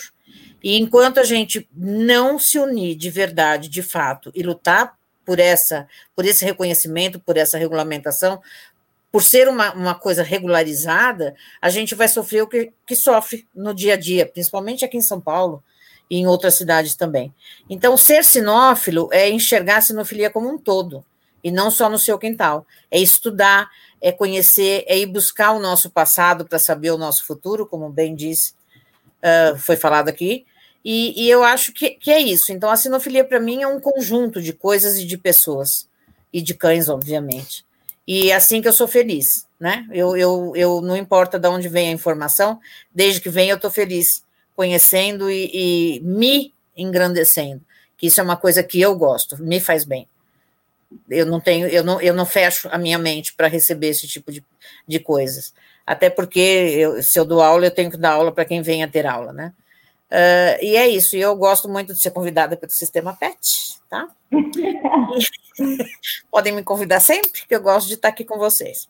Então, eu agradeço a todos que estiveram aqui, quem participou da live também, muito produtivo, muito. É, Para mim foi, foi um grande prazer estar aqui. E um beijo, boa noite. Mário? Uh, primeiro, eu acredito que o que a doutora Vânia falou, tem, tem muita coerência né, nesse discurso final de despedida. Uh, eu vou trazer uh, o nome do meu tio Beto, que é irmão do meu pai, que era filósofo, teólogo, foi padre, e ele dizia que a gente não pode dividir o que é indivisível assim como esse eh, comentário que por que, que nós estamos tratando desse assunto. A gente nunca pode dividir o que é indivisível, nós somos o cosmos, nós somos todos. Né? Então o cachorro faz parte, a, a regulamentação faz parte, as raças se comunicam entre si, mesmo sendo raças diferentes, então eu acredito que a gente não pode começar a segregar as coisas, porque senão a gente chega nesse momento que nós estamos hoje sem, sem saber para onde correr. Eu quero agradecer demais duas pessoas que são muito importantes na, na história do ovelheiro gaúcho como caminho dentro da sinofilia, que é a Isabel Beloc, que foi quem me apresentou a, a Clarice Oliveira, e a Clarice Oliveira, que são pessoas maravilhosas, sempre nos ajudaram com muita uh, clareza e com carinho também, nos afagando e nos recebendo como se a gente já fosse de casa, né? A, a Isabel, eu sempre digo para ela, Isabel, tu é o primeiro, essa corrente é tão forte porque tu és o primeiro elo dessa corrente, né? Então, agradecer o Eduardo, a Jorge, a Manu Rossi pela educação de, de poder me trazerem aqui hoje nessa data. E, e, eu realmente acho que a gente precisa se unir em prol de um objetivo maior, né? Porque o que a gente faz, a gente faz porque a gente ama, a gente gosta, a gente não ganha dinheiro com isso. A gente simplesmente quer entrar na nossa essência, na nossa origem e trazer aquilo que nos, nos, nos faz tão bem, né? E a raça ovelheira é uma raça tão legal, uma história tão legal, né? Uma raça brasileira com uma, com uma história, com uma identidade do gaúcho tão forte, né? Então, eu acredito que uh, momentos como esse nos engrandecem, nos trazem experiência, a gente troca experiência, e eu vou dizer uma frase que eu ouvi uma vez e que eu sempre tento usar ela nesses momentos difíceis e, e antagônicos, né? Quando a gente acha que a gente sabe as respostas, vem a vida e muda as perguntas. Obrigado a todos vocês, obrigado por estar aqui, obrigado Sistema PET. Eh, eu, como titular do Canil N7, M7, agradeço essa oportunidade de poder falar dessa raça maravilhosa que é o Ovelheiro Gaúcho. Acompanhem a gente que vocês não vão se surpreender. Dudu? Boa noite, pessoal. É, então, assim, a gente, vocês sabem que a gente faz essas lives, faz o trabalho de divulgação da, da sinofilia, então vamos nos unir aí. 2,99 seja membro, né? Porque, poxa, 2,99, né, gente? Pelo trabalho que a gente faz de divulgação, trabalho, 2,99 não vai pesar, né? Então aí seja membro, você pode botar youtube.com/barra sistema pet barra join, J-O-I-N. É, e aí você se torna membro e apoia aqui o trabalho que a gente está fazendo aí de divulgar, trazer, esses, trazer essas feras aí para compartilhar. É join, não é join, é join. Join, é, daqui no Brasil é join. Senão o cara vai botar join, ele vai botar um J, um S. Um... É join. Joia. Então, pessoal, obrigado aí, boa noite, bom final de, ah, bom final de semana é, e até amanhã. Eduardo estava inspirado, Eduardo. Mas, bom, é, queria agradecer muito aos nossos convidados, né, a Vânia e o Mário. É, duas feras, eu conversei ontem com o, com, com o e me encantei pelo, assim, a gente se encanta pela raça, pelo encantamento que ele tem pela sua raça, então acho que isso é muito bacana.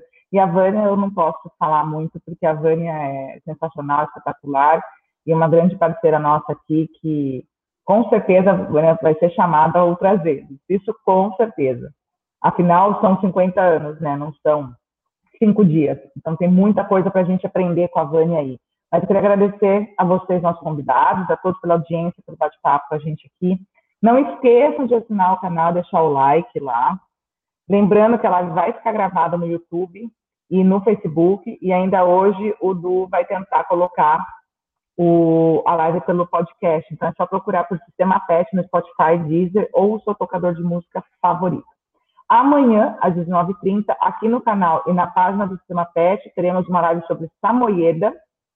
Lembrando que se você. O Samoyeda, aliás, deve ter alguma coisa de espírito também, só para deixar claro para Eduardo. Lembrando que se Veja você amanhã. quiser. Eu assisto, Eduardo. Não me corta, eu estou falando. Lembrando que se você quiser nos ajudar com temas, acesse pauta.sistemapet.com.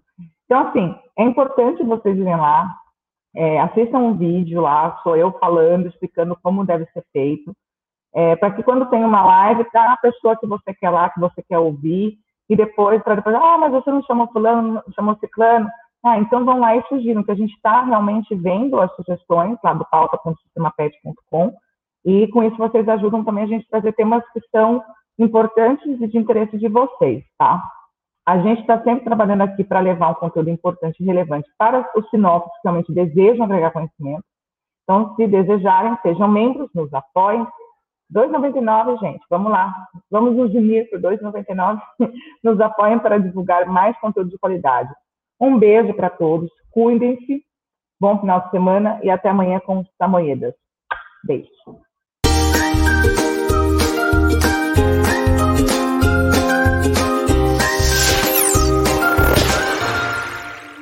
Sabemos que os criadores têm muito pouco tempo para cuidar da divulgação de seu trabalho na internet. Mas tudo mudou com a chegada do Sistema PET, uma solução completa de gestão e marketing para criadores de cães e gatos. A plataforma gera um site moderno, eficiente e inteligente, focado especialmente para a melhor visualização do trabalho de criadores. Contamos com várias formas de deixá-lo destacado no Google, facilitando que seja encontrado pelos clientes que desejam um criador sério. Acesse o sistemapet.com e apareça para o mundo agora.